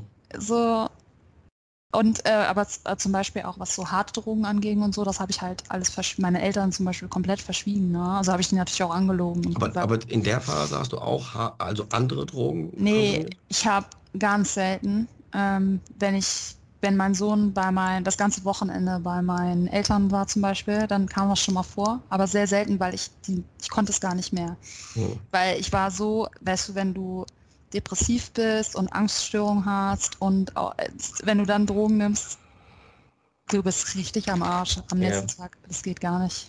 Äh, und das konnte ich nicht mehr. Ich war schon froh, dass ich halt mein Alkohol hatte, ne? meine Zigaretten und meinen Kaffee so, meine harmlöseren Drogen, sowas. Ne? Also da so denkt schon, man halt, ja. Ja, so ich war, genau so denkt man. Also ich ja. war halt froh, wenigstens mein Alkohol, das war mir so, dass ich das halt habe. Ne? Also mhm. harte Drogen ganz selten, dann nach der Schwangerschaft genommen. Aber okay. auch im Nachhinein denke ich mir halt auch so, krank. Weißt ja. du, du hast ein kleines Baby und das ist gut, dass es in Sicherheit bei deinen Eltern, okay. Aber ballerst dir halt die Birne, auch wenn es sehr selten vorgekommen ist. Ne? Aber mhm. es war auch, auch Sucht gewesen, so, weil ich, wenn ich dann Alkohol getrunken habe und ich habe einen gewissen Pegel erreicht gehabt, am Wochenende ist natürlich meine Kontrolle weggefallen. Ne? Mhm. Also wenn mhm. mein Kind bei meinen Eltern war, habe ich ja nicht mehr kontrolliert getrunken, also kontrolliert mhm. getrunken, mhm. sondern mehr. Und da war immer ab einem bestimmten Punkt, wenn ich einen bestimmten Punkt erreicht hatte vom Pegel her, dann wollte ich Drogen haben. Ja, Unbedingt. Echt, ja? Ja. Und das war zwanghaft. Also das war wirklich zwanghaft. Ja. Krass, okay. Ja, das ist, es ist, es ist auch so eine Sache ähm, mit den äh, Verpflichtungen, die man automatisch irgendwie macht, weil das ist ja auch so ein Feigenblatt, was man braucht beim Konsum. Wie du sagst, mit dem, dem Kind gerecht werden und sowas alles, ne? das sind ja alles, oder Arbeit oder was auch immer. Ähm, daran äh, versucht man intuitiv immer zu bemessen, ob man ein Problem hat, ob man noch funktioniert, ob man diese Dinge noch bewerkstelligen kann. Ne? Genau. Und ich habe das halt wirklich, ich habe auch so ein Doppelleben geführt. So. Also meine Mutter zum Beispiel, die wusste, das, die wusste erstens nicht, dass ich überhaupt Drogen konsumiere. Und dann ähm, wusste sie mit dem, ich habe das ab und zu mal ganz gegen Ende, habe ich es dann schon angedeutet. Da habe ich dann auch irgendwie versucht, da habe ich dann angefangen, Leuten das zu erzählen und auch so zu fragen, wie viel trinkst du denn und ist das denn normal? Also ich habe so versucht rauszufinden, mhm. ob mein Konsum noch normal ist. Mhm. Und an, ganz anhand lange, was, das würde mich mal interessieren, anhand was ähm, hast du das messen? Also was waren deine Gedanken gewesen? Hast du verglichen mit anderen Menschen? Ja, ganz viel. Ich habe ständig dann, also als es dann erstmal in mir drin war, so dieses, du hast irgendwie ein Problem, du kannst gar nicht mehr ohne Alkohol. Ähm, da ging das los, dass ich alle angequatscht habe. Ne? Also, so, wie viel trinkst du denn pro Woche? Ja, wie viel genau? Aha, und äh, wie ist denn das, wenn du mal nicht trinkst? Stört dich das dann? Und so, so habe ich die dann echt ausgefragt. Ja, ne? okay. So, und da habe ich auch öfter meiner Mutter dann mal angedeutet, ich glaube, ich trinke zu viel und ich habe dann halt ständig so Phasen gehabt, ne? So, ja, weißt ja, also diese kontrollierten, dann ich trinke nur noch jeden zweiten Tag, ich trinke nur noch am Wochenende, ich trinke nur erst, noch, erst nach der Uhrzeit, immer so genau. Regeln aufstellen. Ja, genau, ja. man stellt sich Regeln auf, äh, die man aber auch selber ein bisschen ausdehnt und es gibt Natürlich. auch Ausnahmen. Ja, und solange man das einhält, habe ich ja kein Problem. So, ja, ne? genau. Also so ging das dann los, dass ich das dann irgendwann, aber ganz lange davor habe ich das selber vor mir weggeschoben, habe das irgendwie nicht richtig, ich habe das nicht richtig geschnallt und aber auch nicht heißt, erzählt. Aber das heißt, als dein Konsum, das finde ich sehr bemerkenswert, weil ich würde fast schon sagen, dass das ein bisschen untypisch ist oder weiß ich nicht. Aber bei mir war das auf, auf jeden Fall ganz anders,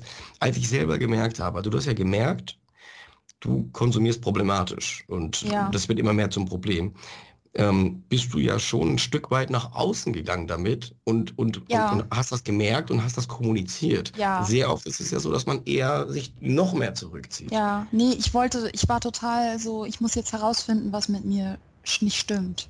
Mhm. Also ich habe immer so schon, ich habe dann auch teilweise schon zu einer Freundin gesagt, ich glaube, ich habe ein Problem mit Alkohol. Mhm. Aber Alkoholiker, das war jetzt für mich trotzdem ja, Lichtjahre entfernt. Also ich konnte diesen Bezug dazu gar nicht, noch gar nicht finden. Also ja, man, man trinkt halt zu viel, man merkt das auch, es ist nicht gut, aber Abhängigkeit ist noch ganz weit. Genau. Äh, ja.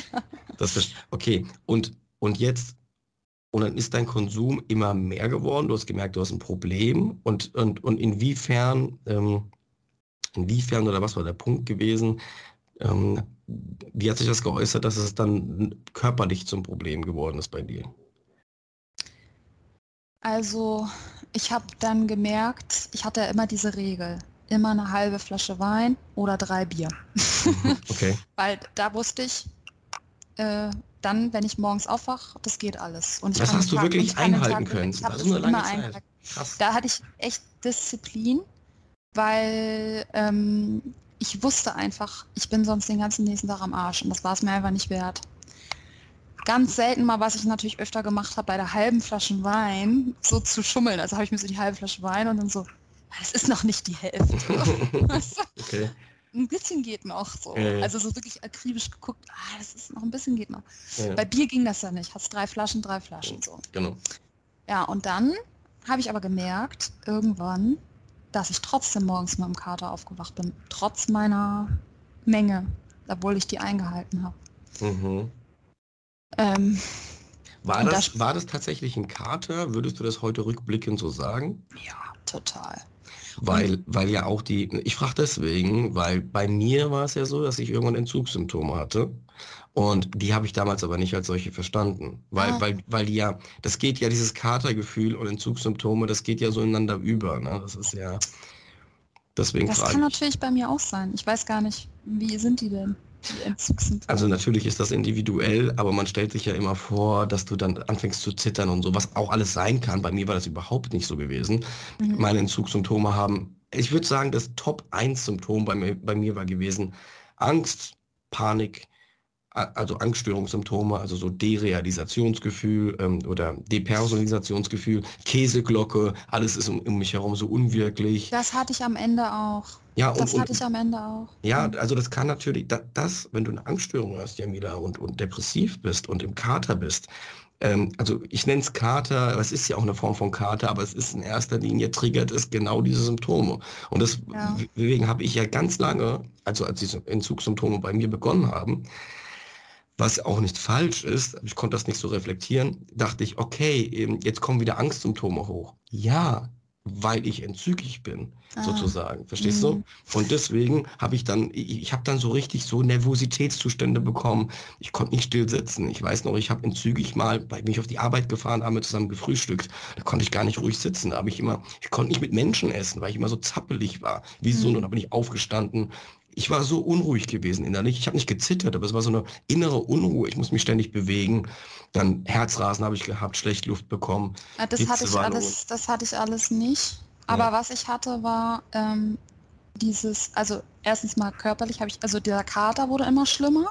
Mhm. Ähm, und dann am Ende war es dann so krass, dass ich nur noch zwei Bier trinken konnte und dann also kurz bevor ich aufgehört habe, war es dann so, dass ich also zwei Bier und ich hatte am nächsten Tag den Höllenkater meines Lebens. Also muss mir vorstellen, es hat mich angefühlt, sich gefühlt, als hätte ich eine Flasche Wodka getrunken, plus extreme psychische ähm, Angstzustände. Ich hatte das Gefühl, das weiß ich noch, also am letzten Tag, ähm, bevor ich dann aufgehört habe, ich habe echt gedacht, ich, also suizidal quasi, ich kann so nicht mehr leben. Also mein Leben ist absolut, ähm, wenn ich mich so fühle, dann will ich nicht mehr leben.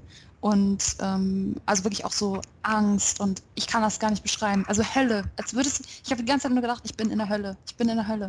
So, so hat sich das angefühlt. Von zwei Bier. Also meine Leber muss auf Anschlag gewesen sein. So. Hast du damals, ähm, das wäre nämlich der Punkt, der mich, also wie hast du aufgehört? Ja, ich habe ähm, irgendwann Natalie entdeckt, wie ganz viele, ne? Äh, mhm. Natalie Stüben. Ich, ich habe wohl, ich habe halt im Internet die ganze Zeit gegoogelt. Alkoholproblem, ab wann und so, ne? wie, was man so googelt halt. Ne? Klar. Wie viel Alkohol kann man trinken, bla bla, tausend Tests gemacht und irgendwann bin ich auf Natalie Stüben gestoßen. Und ich habe ähm, ihre Podcasts, da ich, bin ich dann auf diese Alkohol-Podcasts gekommen. Mhm. Und dann habe ich alle Alkohol-Podcasts durchgesuchtet, die ich so finden konnte. Und da ging das dann so los, aha, vielleicht bin ich Alkoholikerin so. Ne? Mhm. Also vielleicht habe ich so, vielleicht gibt es der, man kann auch abhängig sein, ohne schon das Zittern zu haben morgens. Ja, so. Ja. Das wusste ich ja vorher nicht. Und ähm, da so ging das so los und dann habe ich ähm, irgendwann das Online, äh, den Online-Kurs von Nathalie Stüben. Echt, hast du den gemacht, ja? Ja. Und da war ich dann das erste Mal sober. Also nee, genau, vorher habe ich einen Sober Oktober gemacht. So ein Sober okay. Oktober mit einem Freund von mir, der auch äh, ordentlich trinkt. Dabei wir beide gesagt haben, wir haben, äh, wir trinken einfach zu viel. Mhm. Und ähm, dann haben wir das gemacht und da war dann so, äh, der, der Sober Oktober, ähm, ich habe halt jeden Tag runtergezählt, wann ich wieder trinken kann. Und ging es dir in der Zeit gut? Nee. Mhm. Weil ich die ganze Zeit nur gedacht habe, ich will wieder trinken, wann ist endlich das Sober Oktober vorbei. Ähm, und ich habe halt auch teilweise so ein bisschen geschummelt, also so minimal. Ich war halt mhm. halt einmal auf einer Party und habe dann so bei anderen, bei Leuten am Bier genippt. So. Mhm. mhm. Weil ich das irgendwie, ja, konnte nicht aushalten. Ne? Mhm. mhm. Und dann habe ich halt den ganz, habe ich so runtergezählt, die Tage und Stunden, bis ich wieder trinken kann. Und dann ist mir so klar geworden, hey, irgendwie ist das ja nicht normal, oder? Dass du nicht mal einen Monat trinken kannst. Es ist so, es ist so krass interessant, was du gerade sagst, weil, was auch nicht untypisch wäre, was bei, was bei vielen Menschen der Fall gewesen wäre, die hätten dann gesagt, ey, jetzt habe ich einen Monat nichts getrunken, ich kann ja kein Problem haben. Ja, ja. Aber das war bei dir ja nicht der Fall. Nee, das war nicht der Fall. Ich habe dann tatsächlich gemerkt, boah, krass so, du kannst nicht mal einen Monat nicht trinken, ohne die Tage runterzuzählen. Ich habe dann auch sofort am 1. November halt wieder getrunken. Und dann habe ich im November noch das Programm von ähm, Natalie gebucht mhm. und habe dann, war dann den ganzen November sober mit dem Programm. Und da ging es mhm. mir gut. Mhm. Ähm, ich habe dann aber punktgenau, als die 30 Tage um waren, wieder getrunken. Ehrlich, ja? Ja, weil das war ja so, ähm, du hast ja jeden Tag ein Video bekommen, mhm. wo sie so da sitzt und dir so erklärt, was, dies, das und so. Und es war so wie so meine Bezugsperson mhm. jeden Tag. Ein Stück und die Therapie dann, auch, oder? Ja, wie so Therapie. Ja, ja, ja. Und die war dann ja nach 30 Tagen weg. Ja. Sie war ja dann nicht mehr da. Und Krass, ich habe mir, das muss ich wirklich sagen, weil ich das Programm, also ich habe schon viel davon gehört und sowas alles. Ich habe ja auch mit Nathalie schon mal gesprochen. An der Stelle schöne Grüße. Ich denke nicht, dass sie es sieht, aber ähm, ich bekomme ja auch viel zugeschickt äh, diesbezüglich und äh, ich sage auch immer, wer, wer, Erfolg gibt recht und wenn das funktioniert, ist das super. Ich konnte mir nur nicht vorstellen, wie das ist mit den Videos, die du zugeschickt bekommst. Ne? Und ähm, das ist krass und ähm, auch bemerkenswert, wie viel Halt das dann doch Menschen gibt. Ne? Ja. Ja, ja, das war wie meine, meine Freundin. Ich habe so jeden Morgen so, oh, Video und wenn ich äh, gesehen habe, oh, weil die Videos waren immer so zwischen 7 und 15 Minuten lang. Und wenn mhm. ich gesehen habe, wenn ich gesehen habe, nur 7 oder 8 Minuten, so, oh nein, heute mhm. nur so ein kurzes Video. Also es war so mal voll mein Halt. Okay. Und dann ähm, war das Programm vorbei und ich habe so am den Tag direkt, es war so, ja, meine, jetzt ist hier meine Freundin, die mich beschützt sozusagen, ist jetzt weg, ne? Ich wieder angefangen und dann habe ich aber unter Tränen wieder angefangen. Also ich habe dann abends mir Wein geholt und habe dann beim Trinken so, ich scheiße, ich bin Alkoholikerin. So. Das, das fühle ich, fühle ich total, aber in dem Moment, also da hat sich was Entscheidendes bei dir getan, mental, ne? Das war so ein, Tör also als du dieses Programm gebucht hast und danach weitergetrunken hast, hast du das für dich selber so formuliert, ich bin Alkoholikerin? Ja. Das wusstest dann, du dann? Das, ich wusste dann, ich bin Alkoholikerin. Das war dann aber neu. Ne? Vorher wusste ich es ja die ganze Zeit nicht.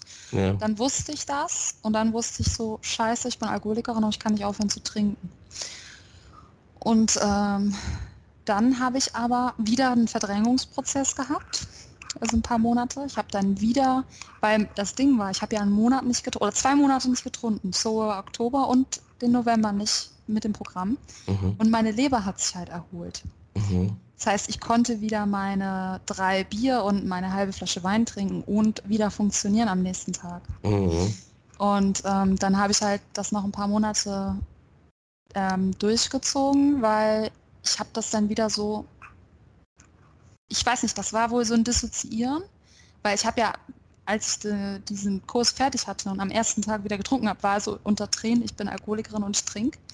Und dann habe ich es wohl irgendwie wieder von mir weggeschoben, weil ich habe dann noch ein halbes Jahr oder so äh, kontrolliert getrunken. Mhm. Also, also in und, deiner und, Menge, die wir gesetzt Ja, hast. und weniger sogar. Ich okay. habe dann plötzlich das hingekriegt, ein, zweimal die Woche zu trinken. Okay. Plötzlich, für ein paar Monate. Mhm. Dann ging es wieder. Äh, Aber und dann war in meinem Kopf wieder so, oh, ich kann vielleicht ja doch kontrolliert trinken. Ja, genau das wollte ich gerade sagen. Da schleicht sich doch automatisch dieser, also das ist doch fast zwangsläufig so, dass sich dieser Gedanke dann einschleicht. Vielleicht war es nur eine Phase, vielleicht kann ich doch. Ja, natürlich, ja, so recht. Aber was man an der Stelle ja auch, was man an der Stelle ja auch sagen muss, weil viele Menschen, ist mir wichtig, das zu sagen, und das, es ist auch menschlich, es liegt auch auf der Hand und es ist äh, so klar, dass man in der Phase natürlich das die ganze Zeit bemisst, an wie viel trinke ich. Jetzt habe ich einen Monat nicht getrunken, jetzt trinke ich nur zweimal die Woche ich, und sowas alles. Es ändert ja aber alles nichts daran, dass das, was drunter ist, so nenne ich es jetzt einfach mal, ja da ist. Ne? Also deswegen sage ich immer, diese zwei Ebenen, die sind halt so unheimlich wichtig. Das eine ist, im Prinzip ist der Konsum ja ähm, das Symptom oder ähm, das nach außen hin messbare, wie es dir drunter geht. Ja, ja, ähm, auch. Also ich habe persönlich die Meinung, dass da gibt es ja ganz viele verschiedene Theorien zu. Ich sage, ähm, Alkohol oder Drogen ist ähm, mit oder ähm, halt äh, Symptome, also Symptoma, also wie sagt man das, wie du gerade gesagt hast, wenn man halt ja, eigentlich ja, genau. ein Problem hat und man nutzt den, die Droge dann, um das eigentliche Problem genau. zu vertuschen oder zu verdrängen genau. ja. zu behandeln. Genau. Das war bei mir auf jeden Fall auch der Fall.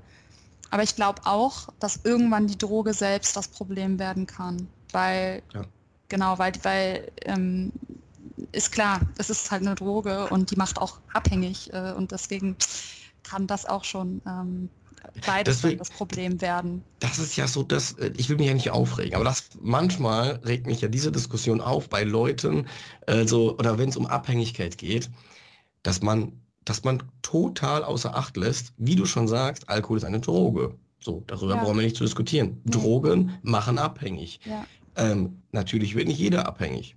Das ist klar.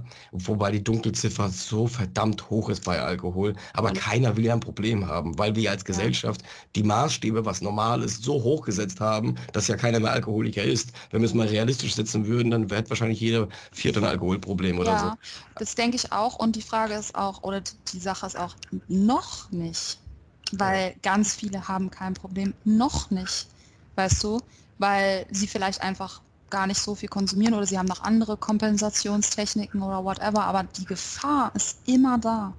Und das ja. verstehen die Leute nicht. Jeder Mensch hat kann tendenziell, kann theoretisch äh, eine Abhängigkeit entwickeln. Richtig. Das, und, die und, Gefahr ist immer da. Es ist immer ein Pokerspiel. Ja, hast du gut, hast du gut gesagt, hast du wirklich gut gesagt. Und was mich bei der Debatte aber so ein bisschen ärgert, nennen wir es mal so, ist, dass man die Leute, die abhängig werden, die das auch, äh, wo man es halt auch sieht, wo man es so benennt oder ne, wie wir, ähm, dass man dann den Konsumenten, den Betroffenen, der ist ja also so ein bisschen, also ein bisschen, ähm, also gar nicht, weil alle konsumieren ja Alkohol, also kannst du dem Alkohol ja nicht die Schuld geben, mhm. Mhm. sondern der, ja, ja. Äh, du trinkst halt zu viel, so du kommst ja. nicht damit klar, so ja, du, du bist ja, das Problem. Trink mhm. du einfach normal, was ist los mit dir und so. Ja, ey, wenn ich eine Droge legalisiere und übers Volk gebe, dann ist es Mathematik, dass so und so viel Prozent abhängig werden. Genau, so ist es. So ist es. Und, und jeder hat so seine Vorlieben bei Drogen, sage ich mal, oder seine die funktionale, jede, jede Droge erfüllt verschiedene Funktionen und bei, bei uns war halt Alkohol das Ding, weißt du? Bei anderen ist es halt dann vielleicht Zigaretten oder Süßigkeiten oder yeah. ähm, Essstörungen, wer auch immer, habe ich auch gehabt, aber also ich will nur damit sagen, ähm, ich glaube, so der Anteil an Süchtigen ist extrem hoch. Weißt du, ja. nur eine, eine, Zuckersucht wird halt gesellschaftlich total akzeptiert. Oder eine Kaffee, Kaffee ist auch eine Droge. So. Natürlich, Kaffeesucht, ja. weißt du, äh, wird auch akzeptiert. Ähm, und äh, bei uns war es halt Alkohol dazu. Und ich weiß, was du meinst. Allein schon, wenn so auf der Flasche draufsteht, trinken sie verantwortungsbewusst so. Genau. Das suggeriert äh, schon, das ist so gestört, weil das suggeriert so, du solltest verantwortungsbewusst trinken und wenn du nicht verantwortungsbewusst trinkst, dann ist, bist du ja selber schuld. Du bist ja selber schuld. Stand doch drauf. Ey, bist du doof? Völlig, also, völlig, völlig, krass eigentlich. Ja, ja, ja, genau. Und es gibt, es gibt natürlich überall in diesem Land, auf dieser Erde, überall Menschen, ey, ich meine, wenn du so offen mit diesem Thema umgehst, jetzt auch mit psychischen Erkrankungen, da kommen Menschen ja auch auf dich zu, die nicht offen drüber sprechen. Ich weiß nicht, wie es dir geht, ne? Also bei mir so, so viele Menschen, Menschen ey, egal, ich bin jetzt umgezogen, wir leben jetzt hier in einem, äh, ne, und in der Nachbarschaft beispielsweise. Ne, du lernst Menschen neu kennen, die, die sehen irgendwie deinen Kanal. Das ist auch das ist Mathematik. Theoretisch jeder vierte Mensch, den du triffst, der kennt psychische Thematiken. Ne? Es muss nicht die Major Depression sein, aber irgendetwas kennt dieser Mensch. Ja. Und und, und dadurch, dass wir aber Alkohol frei zugänglich haben, hast du immer dieses elegante, zugängliche, womit du dich selber medikamentieren kannst. Genau, genau. Und ähm, das ist ja mal die eine Frage, warum ist das eigentlich so, dass äh, so viele Menschen krank sind, weil es sind wirklich, die Dunkelziffer muss so gigantisch hoch sein. Weil bei mir zum Beispiel auch, hätte es ja auch nie jemand gedacht. Weißt du, alleinerziehende Mutter, mhm. sieht ganz gut aus, sieht fresh aus, hat ein Kind, äh, ist immer fröhlich. Ich war auch immer nach außen, immer, weißt mhm. du? Mhm, ähm, voll. Hi und, äh, und ja, immer ja. gelächelt, immer smile. Und abends halt, äh, ne, ja. hatte ich Angst, hatte ich Todesangst und musste trinken, um klarzukommen. Weißt du, das ja. sieht aber ja keiner. Genau. Das sieht ja keiner. Das sieht keiner, ja. ja. Eben, und ähm, deswegen, also.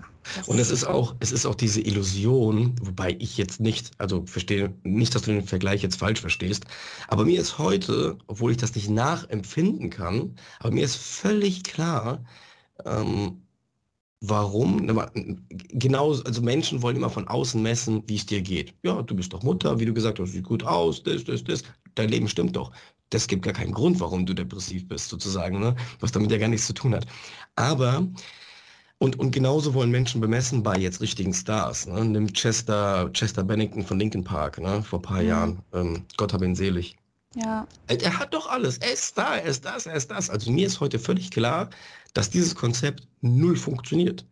Äh, du könntest erfolgreich sein, wie du willst. Egal, was du tust, was du machst, das hat nichts damit zu tun, dass du nicht auch hat am Ende des Tages so. alleine im Bett liegst, mit dir allein.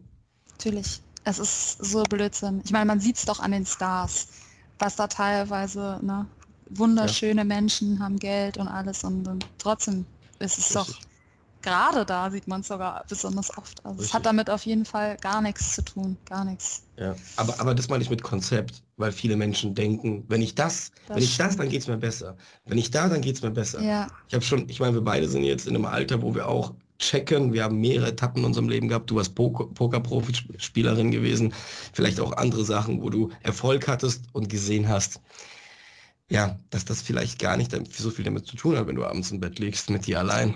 Mhm. Und es ändert nichts daran so. Aber bevor wir, bevor wir, ähm, äh, damit, ich, damit ich uns ein bisschen einfange wieder. Ja. Ähm, du hast dann, nachdem du das ähm, Oktober nichts getrunken hast und November nichts getrunken hast, hast du unter Tränen wieder getrunken und dir war klar gewesen, okay, ich bin Alkoholikerin. Ja. Und wie ging es dann weiter?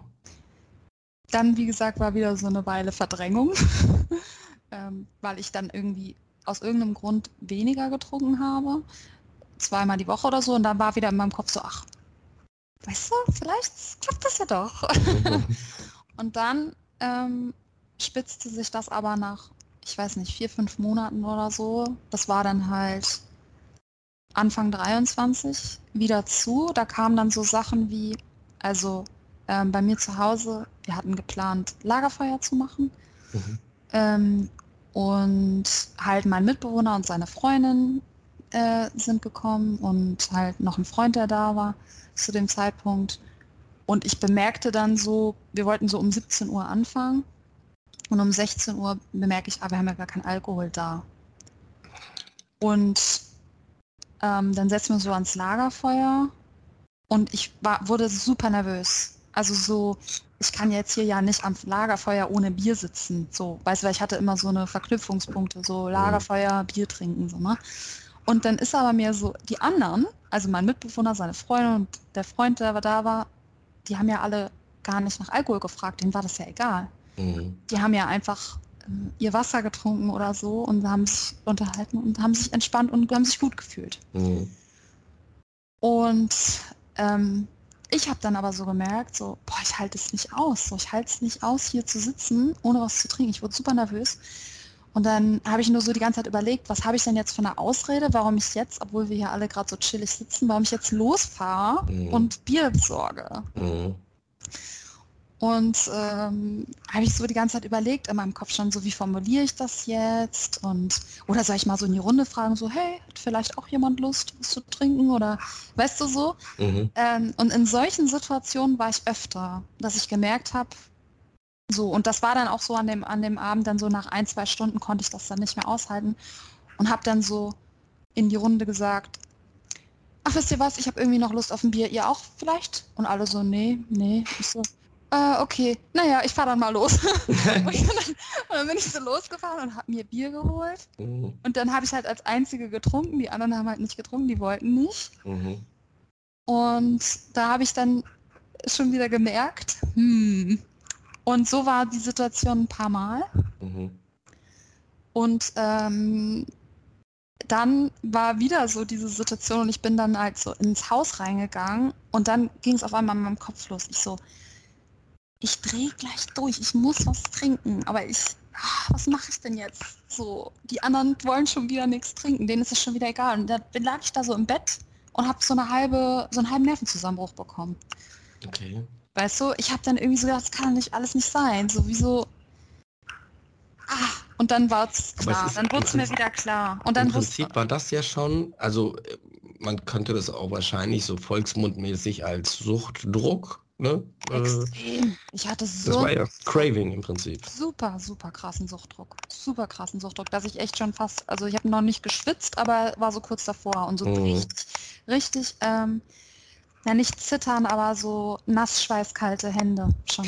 Ken, kennst du das auch? Weil mir ging das zum Schluss so, wenn ich in, in Gesellschaft getrunken habe, dass ich gar nicht mehr, also ich selber wusste ja, ich habe ein Problem und wollte eher den Konsum verstecken und auch mich so anpassen an dem, was die anderen trinken. Und wenn sie nichts trinken, ist das immer ganz scheiße, wie du es gerade beschrieben hast. Mm.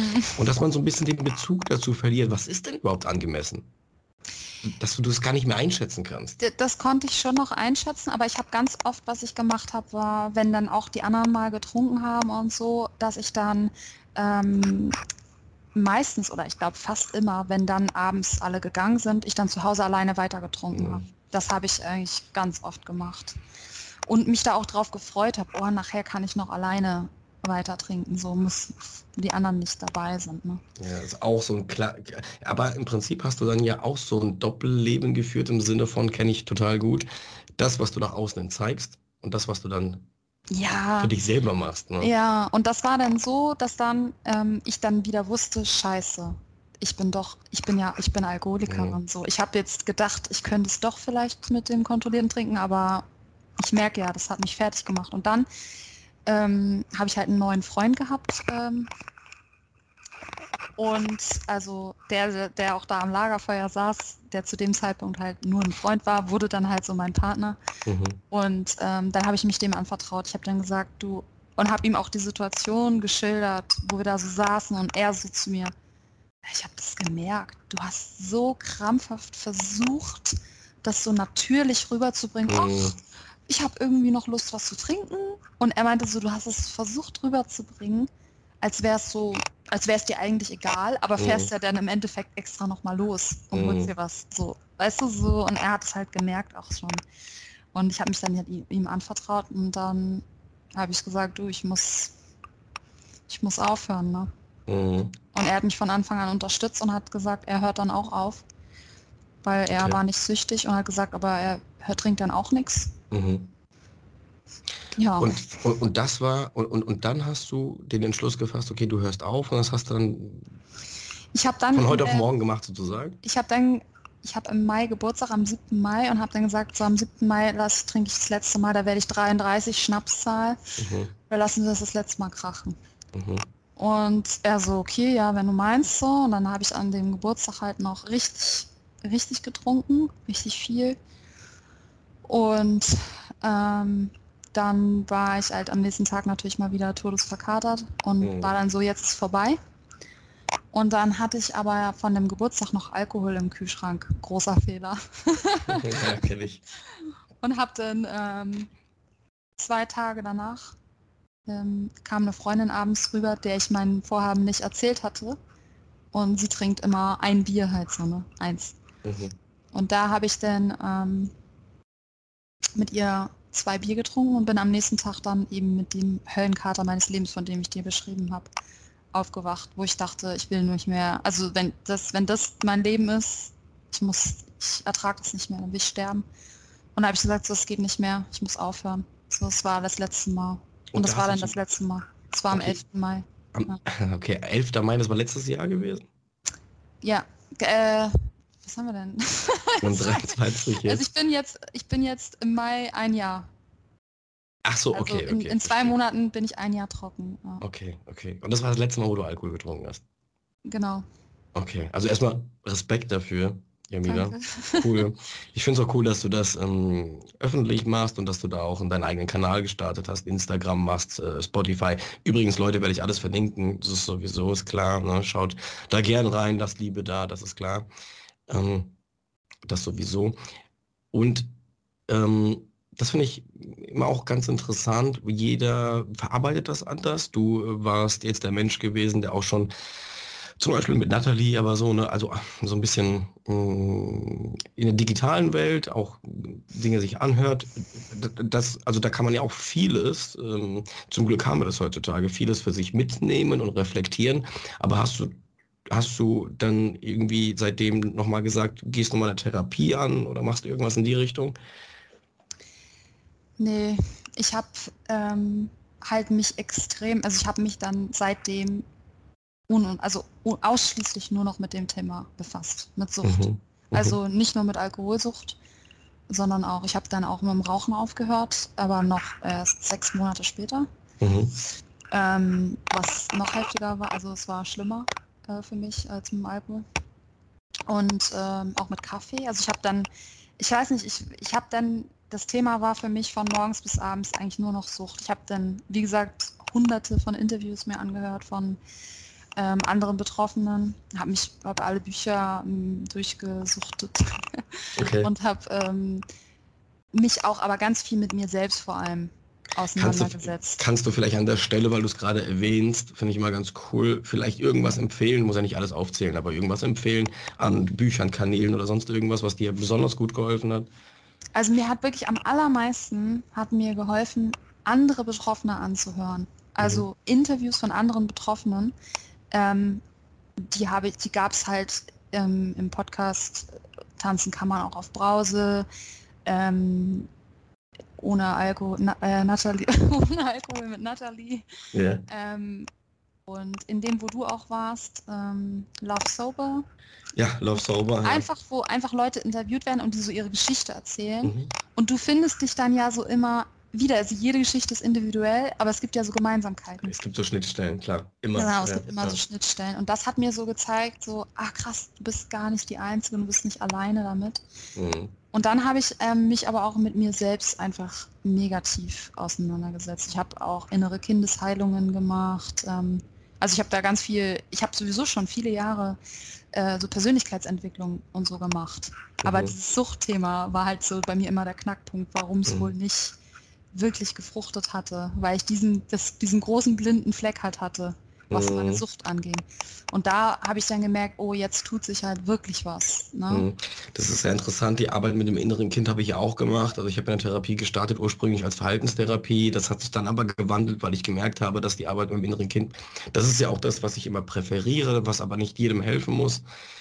Muss jeder selber herausfinden. Man muss immer sich nur im Klaren darüber sein, was man da tut. Ne? Verhaltenstherapie ist, ist, ist eine andere Ebene wie das innere Kind. Das ist ja viel äh, Vergangenheit, Ja. Traumata und sowas halt. Ne? Ja, Und, und damit bist du da? Bist. Genau, und bi- bist du da, also inwiefern bist du da fündig geworden? Also nur das, was du natürlich erzählen willst. Ja, ja, also ja, auf jeden Fall ein ganz großes Thema war die Trennung meiner Eltern, als ich sieben war.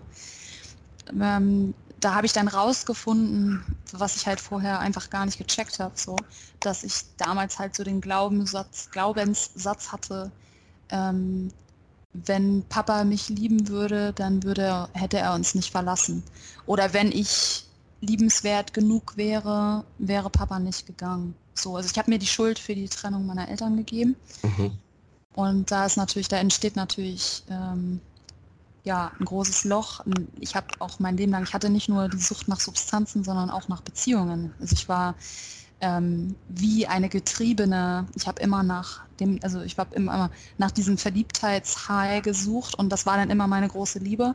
Und wenn nach ein, zwei Jahren das Verliebtheitsgefühl losging, the next, Mhm. und wieder, wieder, ähm, das habe ich mein Leben lang durchgezogen, seitdem ich zwölf war. Also ich hatte richtig Mhm. viele verschiedene Partner Mhm. und habe immer ähm, auf den neuen sozusagen mein Märchenprinz projiziert, der mich jetzt liebt und der mich jetzt rettet so. Und habe dann, ähm, wenn das dann alles bröckelte, weil ich habe mir da vorher nicht irgendwie jemanden gesucht, der zu mir passt oder so, sondern einfach der nächstbeste. So ist mhm. egal wer, weißt du? Ich habe so verzweifelt nach, nach Liebe gesucht. Ja. Ähm, und ja, also solche Sachen, ne, das kam dann, ist, da habe ich mich sehr viel mit auseinandergesetzt. Mit, das, mit dem Thema habe ich mich aber auch schon auseinandergesetzt, bevor ich ähm, von meiner Sucht losgekommen bin. Also das mit den Partnerschaften und so. Mhm. Also das, da, mhm. ich habe schon viel, schon Jahre vorher auch schon viel in diesem ganzen Bereich gemacht, aber der ein großer Punkt ist natürlich, solange du deine Sucht nicht ablegst. Mhm. Da kommst du an einem, irgendeinem bestimmten Punkt ja nicht mehr weiter. Ja, was auch ganz interessant ist, was du gerade sagst, weil ja alles mit allem was zu tun hat irgendwo, ne? Und ähm, wenn du dich mit diesen, wie du es gerade beschrieben hast, Beziehung, Liebeshai und dann irgendwann wieder ist das natürlich erschöpft und dann ähm, das nächste, ne, ist, ist, ja irgendein Mechanismus in dir drin. Und wenn du, man denkt immer, okay, aber Sucht, das sind doch alles verschiedene Sachen. Ja klar, nach außen sind das schon verschiedene Sachen. Aber in dir drinne, die Wurzel, wo das vielleicht herkommt, das ist so ein Puzzle, das sich irgendwann fügt und was irgendwann Sinn ergibt, warum du so eben bist. Und das spiegelt sich in verschiedenen Dingen wieder. Was mich jetzt aber interessieren würde, weil du gesagt hast, dieser Glaubenssatz, kann ich absolut nachvollziehen, was du damit meinst ähm, was sehr oft äh, was passiert bei Menschen, die mit dem inneren Kind arbeiten, womit ich auch Probleme hatte, dass ich mir versuche, Dinge aus meiner Kindheit mit meinem, mit meinem heutigen Erwachsenenkopf ja. zu erklären. Das war immer Und, mein Problem tatsächlich. Ja. Ich habe nämlich immer, wenn meine, wenn mich mal irgendjemand darauf angesprochen hat, auf die Trennung meiner Eltern, ob das schlimm für mich, habe ich immer gesagt, so nö, wieso? Ist doch gar kein Problem. Jede zweite Ehe wird geschieden, warum soll es ein Problem sein? Mhm. Ähm, für mich, aber das habe ich aber mit meinem erwachsenen logischen Hirn so. Und ich habe dann echt erst mit Ende 20 rausgefunden, dass ich aber als Kind das anders gesehen habe und mir nicht logisch gedacht habe, so, ach, jede zweite Ehe wird geschieden. Das ist auch so bescheuert. Das ist so ein erwachsener Gedanke. Ja, ja. Ähm, dass es einfach normal ist, dass ja, Eltern sich trennen. Aber als Kind, das ist eine völlig andere Perspektive. Richtig, und das habe ich halt überhaupt nicht geschnallt. Ähm, und das habe ich halt lange gebraucht. Ähm, das zu checken und dann da anzusetzen. Ne? Aber es ist sehr gut, dass du das irgendwie, also finde ich bewundernswert, dass du das auch für dich so gut reflektieren konntest, weil man ja auch sehr oft, wenn man in die Vergangenheit schaut, ja schon so vorgefertigte Erklärungen für sich hat. Ne? Also sich von diesen vorgefertigten ja. Erklärungen frei zu machen und wirklich mal einzusteigen, wie ging es mir denn emotional wirklich, ist schwierig, weil man sein ganzes Leben lang ja schon eine Erklärung für sich hat. Ja, ja. Das war allerdings, ich glaube, ich hätte es auch nie geschnallt, aber da hatte ich einen Trigger. Da habe ich ein ja. Buch gelesen von einer Frau, die exakt, der fast exakt dasselbe passiert ist. Und die hat dann halt diese Situation beschrieben, wie der, die Mutter war es in dem Fall, sie verlassen hatte und das im Streit auseinanderging. Und ich habe das so gelesen und ich war, saß im Zug und auf einmal kamen mir Tränen runter. Und auf einmal habe ich richtig angefangen zu heulen. so im Zug und ich konnte nicht mehr aufhören. Und ich so, scheiße, alle gucken mich schon an, so, ne? Und ich habe so Heulkrampf bekommen. Wahnsinn. Und da wusste ich so, oh, vielleicht war das doch nicht so ja. easy peasy für mich, die Trennung. Ja. Mhm. Also ich ja. brauchte einen Trigger dafür um das, das, zu schnallen. Hilft äh, viel, deswegen lese ich heute, also das ist ja auch der Grund, wenn Menschen mich fragen, Marius, du trinkst ja schon seit elf Jahren keinen Alkohol, warum juckt dich das Thema noch? Äh, oder warum beschäftigst du dich noch damit oder sowas? Ne? Ähm, also das ist ja, das ist ja genau das, was du sagst. Wenn man anfängt damit, kommt man irgendwann an einen Punkt, wo man irgendwann dann sowas feststellt und dann gibt es so vielleicht einen Magic Moment, wo es einem dann plötzlich wie Schuppen von den Augen fällt oder wo man dann plötzlich so ein Turnaround im Kopf hat und sich und dann plötzlich auch versteht, auch bei kleineren Dingen, warum ticke ich so? Warum fühle ich mich zum Beispiel von solchen Sachen immer getriggert? Warum stört mich immer das? Warum muss ich mich immer hier rechtfertigen? Also, und andere Menschen ja. tun das nicht. Ne? Nur damit ja. ich mich besser fühle, weil ich immer insgeheim das Gefühl habe, ich bin schuld an irgendetwas. Also das sind ja jeder hat da so seine eigenen Trigger. Ja, ja. Genau, dann habe ich mich extrem viel auch mit Triggern auseinandergesetzt ja. und bin dann so voll in die Schiene gegangen, habe gedacht, okay, überall, wo mich was triggert, da kannst du was finden. Ja? Ähm, da kannst du dann graben und gucken, was steckt dahinter. Da hab ich, das habe ich halt dann äh, ganz viel gemacht.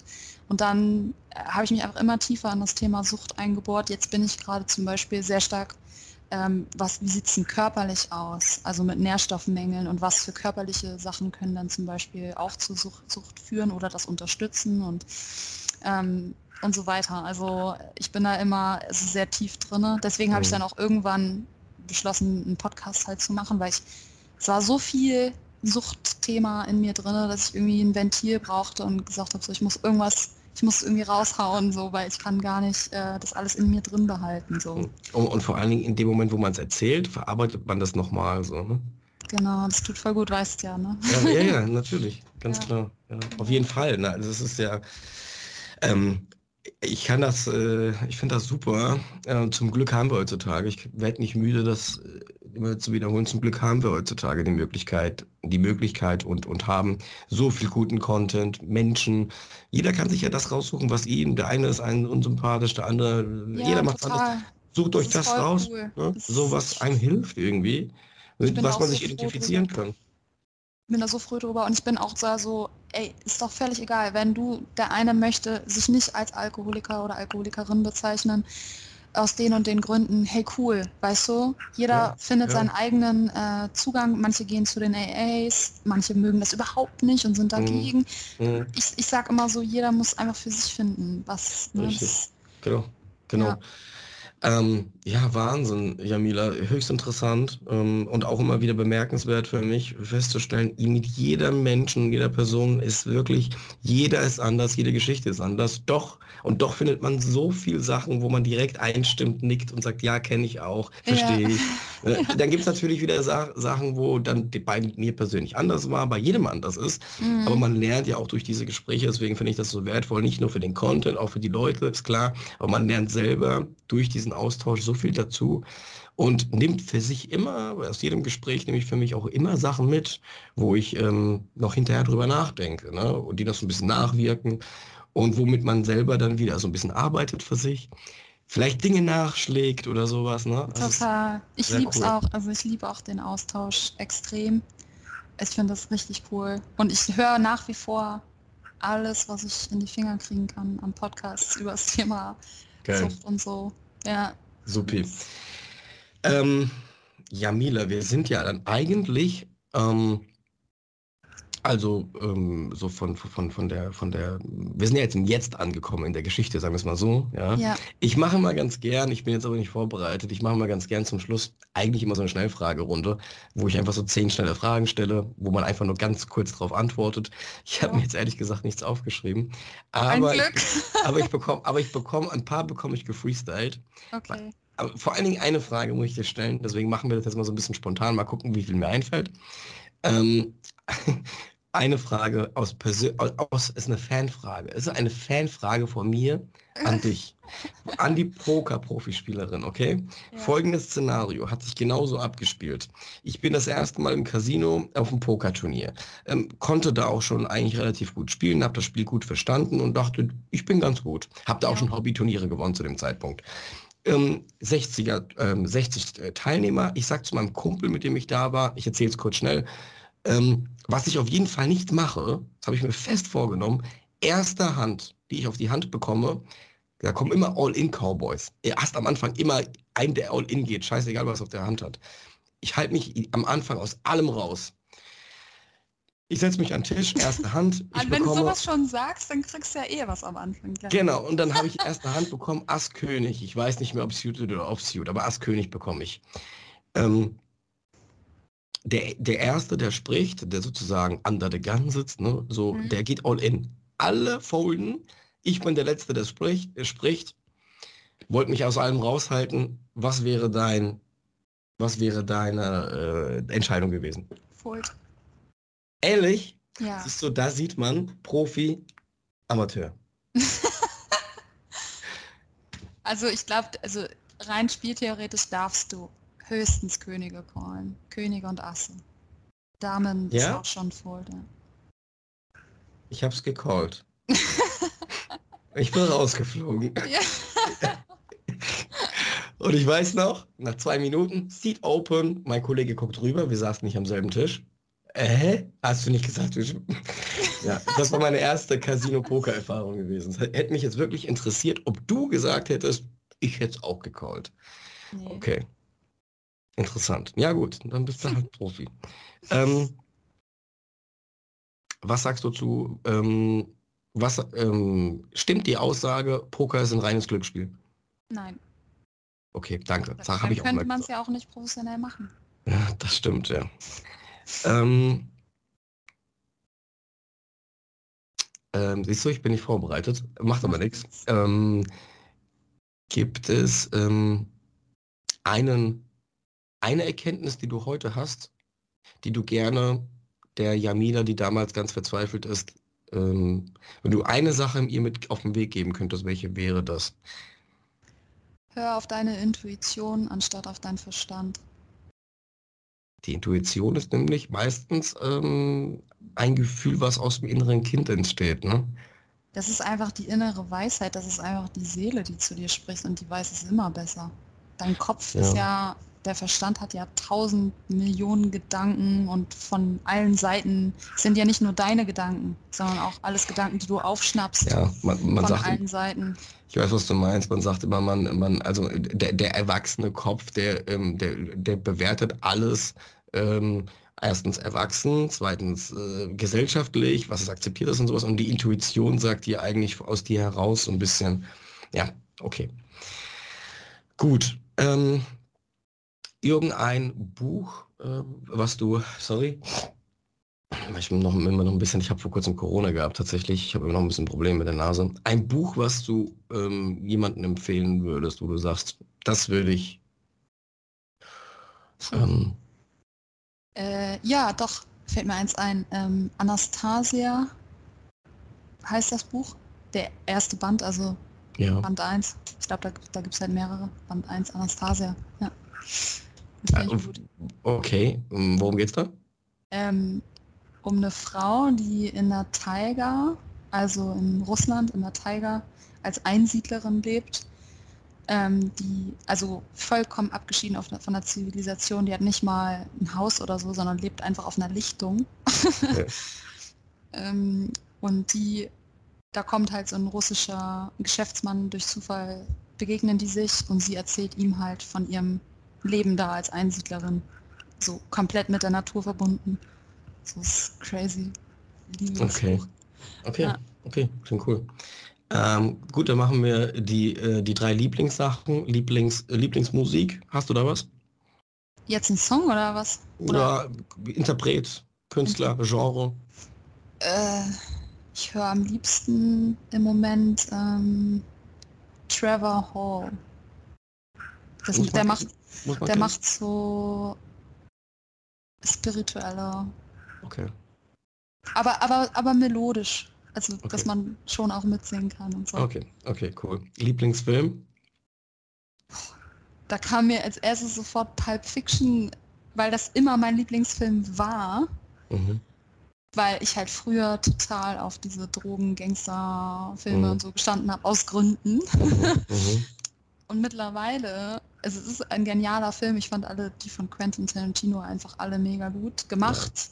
Aber heute sehe ich das eigentlich alles viel kritischer, weil ich halt sehe, wie diese Filme halt auch Drogen und so, also verherrlichen, beziehungsweise sie stilistisch, künstlerisch irgendwie so darstellen, als wären es auch Roman romantisiert. Romantisiert, romantisiert. total, ja, ja. weil ja. ich habe mich total von solchen Filmen auch, also mhm. ähm, äh, wie heißt das, bestätigt gefühlt, dass das, was ich mache, eigentlich ganz cool ist. Deswegen äh, würde ich das jetzt wahrscheinlich gar nicht mehr ja. also, empfehlen. Man zeigt ich halt echt nichts mehr. Okay, okay. Die, die, diese so Filme, die zeichnen ja auch so Stereotypen, ne? Also der, äh, der irgendwie Gangster, der mit seinem Whiskyglas oder der mit der Zigarre, das muss ja so aussehen irgendwie, ne? Ja, genau. Und Deswegen, oh nee, Film fällt mir jetzt echt nichts ein, weil okay, meine, ganzen früheren ja Lieblings okay. meine ganzen früheren Lieblingsfilme, die würde ich heute eigentlich alle gar nicht mehr gucken. Okay, okay. Ja, gar nicht gut für den Kopf eigentlich. Ja. Das ist, es ist sehr interessant, wie, wie sehr sich das verändert tatsächlich. Oh, ich bin so anders geworden. Also ja. die Filme, das, was ich früher konsumiert habe an Filmen und so, das ist, wo ich mir so heute denke, wenn ich einen davon jetzt so gucke, dass ich bin viel zu sensibel geworden dafür. Ich kann das gar nicht mehr, weil du bist ja nicht ja, mehr so, wenn du jetzt komplett drogenfrei wirst, du bist ja nicht mehr so abgestumpft. Ja, du bist ja, wirst ja wieder, wie du eigentlich bist. Man merkt ja auch, man nähert sich immer mehr an, wie man eigentlich war als mm. Kind, so, ne? Mm. so sensibel und. Genau, wollte ich gerade sagen, die Sensibilität ist eine ganz andere. Ja, deswegen, ich kann eigentlich nur noch so engelsgleiche Licht, alle Trilala, Friede, okay. Freude, Eierkuchen, okay. sowas kann ich gucken. Aber kannst du zum Beispiel, um mal zwei Lieblingsfilme von mir zu nennen, nur ja. eine Frage, ob du das gucken könntest, Shutter also, Island? Ist einer meiner Lieblingsfilme gewesen. Ja, meiner jetzt auch. Ist, nee, ist mir jetzt schon zu krass. Zu krass, okay. Hätte ich jetzt auch, ähm, es wäre mir zu zu viel Grusel und okay, okay. ja, aber war auch mein Lieblingsfilm auch einer meiner. Und, und eine andere Frage, könntest du sowas gucken wie, also neben jetzt, ich bin großer Rocky, Rocky, die Rocky-Reihe zum Beispiel, so ist ja ein Klassiker, bin ich großer Fan, auch andere Klassiker, aber um mal so ein bisschen was Neueres zu nennen, ein Film, der mich seit langer Zeit mega überrascht hat, war Interstellar. Okay, das wär, den würde ich jetzt doch dann sagen. Den, Interstellar, okay. den finde ich echt, also der war der Knaller. Fand ich auch der war der absolute Knaller. Mega, mega. Ja, mega, mega. Cool. Dann letzte Frage. Das ist die wichtigste von allen. Ja. Nein, das ist nicht die wichtigste, aber wenn du eine Superkraft dir aussuchen könntest, welche wäre das? Oh Gott. Leute gesund zu machen? Gibt's das? Was ist denn eine Superkraft? Ja, das ist also wäre einer, ne? Ja, genau, also so ja, so klassische Sachen, was man jetzt aus Action Dings kennt, den Röntgenblick, Zeit anhalten, schweben, fliegen, Aha, äh, oh, Gedanken also, lesen. Also ich würde dann auf jeden Fall fliegen nehmen. Aber wenn es sowas geben würde, wie dass ich irgendwie so einen Strahl habe, womit ich andere entweder so heilen kann oder so, dass ja. sie die Wahrheit sehen. Also okay. so Bewusstsein. Ja, Wenn ich sowas ja. könnte, das würde ich voll cool finden. Ah, das, wär, ah, das ist schon eine super, super Kraft dann. Ja. Meistens ist ein Bewusstseinsstrahl. So. Okay, okay. Meist, meistens meint man damit ja so, du hast ein, also ein Hack, den du machen kannst, weißt du? So. Okay, cool. Dann halten wir das so fest, Jamila. An alle Zuhörer, ähm, erstmal vielen lieben Dank, dass das Gespräch zustande gekommen ist, dass du zu Gast sein durftest. Sehr sympathisch, sehr interessante Geschichte. Ich denke, wir werden miteinander verbunden bleiben. Ähm, Vielleicht trifft man sich nochmal irgendwie an, an anderer Stelle. Danke, dass du zu Gast gewesen bist. Oh, ich danke dir. Das hat richtig viel Spaß gemacht. Und du bist richtig doll sympathisch. Vielleicht kann ich dich ja auch mal äh, interviewen für meinen Podcast. Sehr gerne. Erstmal danke für deine Worte und das können wir liebend gerne machen. Bin da oh, immer cool. sehr offen für sowas. An die Leute, die zuhören, erstmal vielen Dank, dass ihr es bis hierhin geschafft habt. Ich hoffe, ihr fandet es auch interessant. Wenn ihr Fragen habt, kommentiert gerne. Wie gesagt, alle Links zu, zu Jamila sind äh, in der Videobeschreibung. Lasst ihr ein bisschen Liebe da.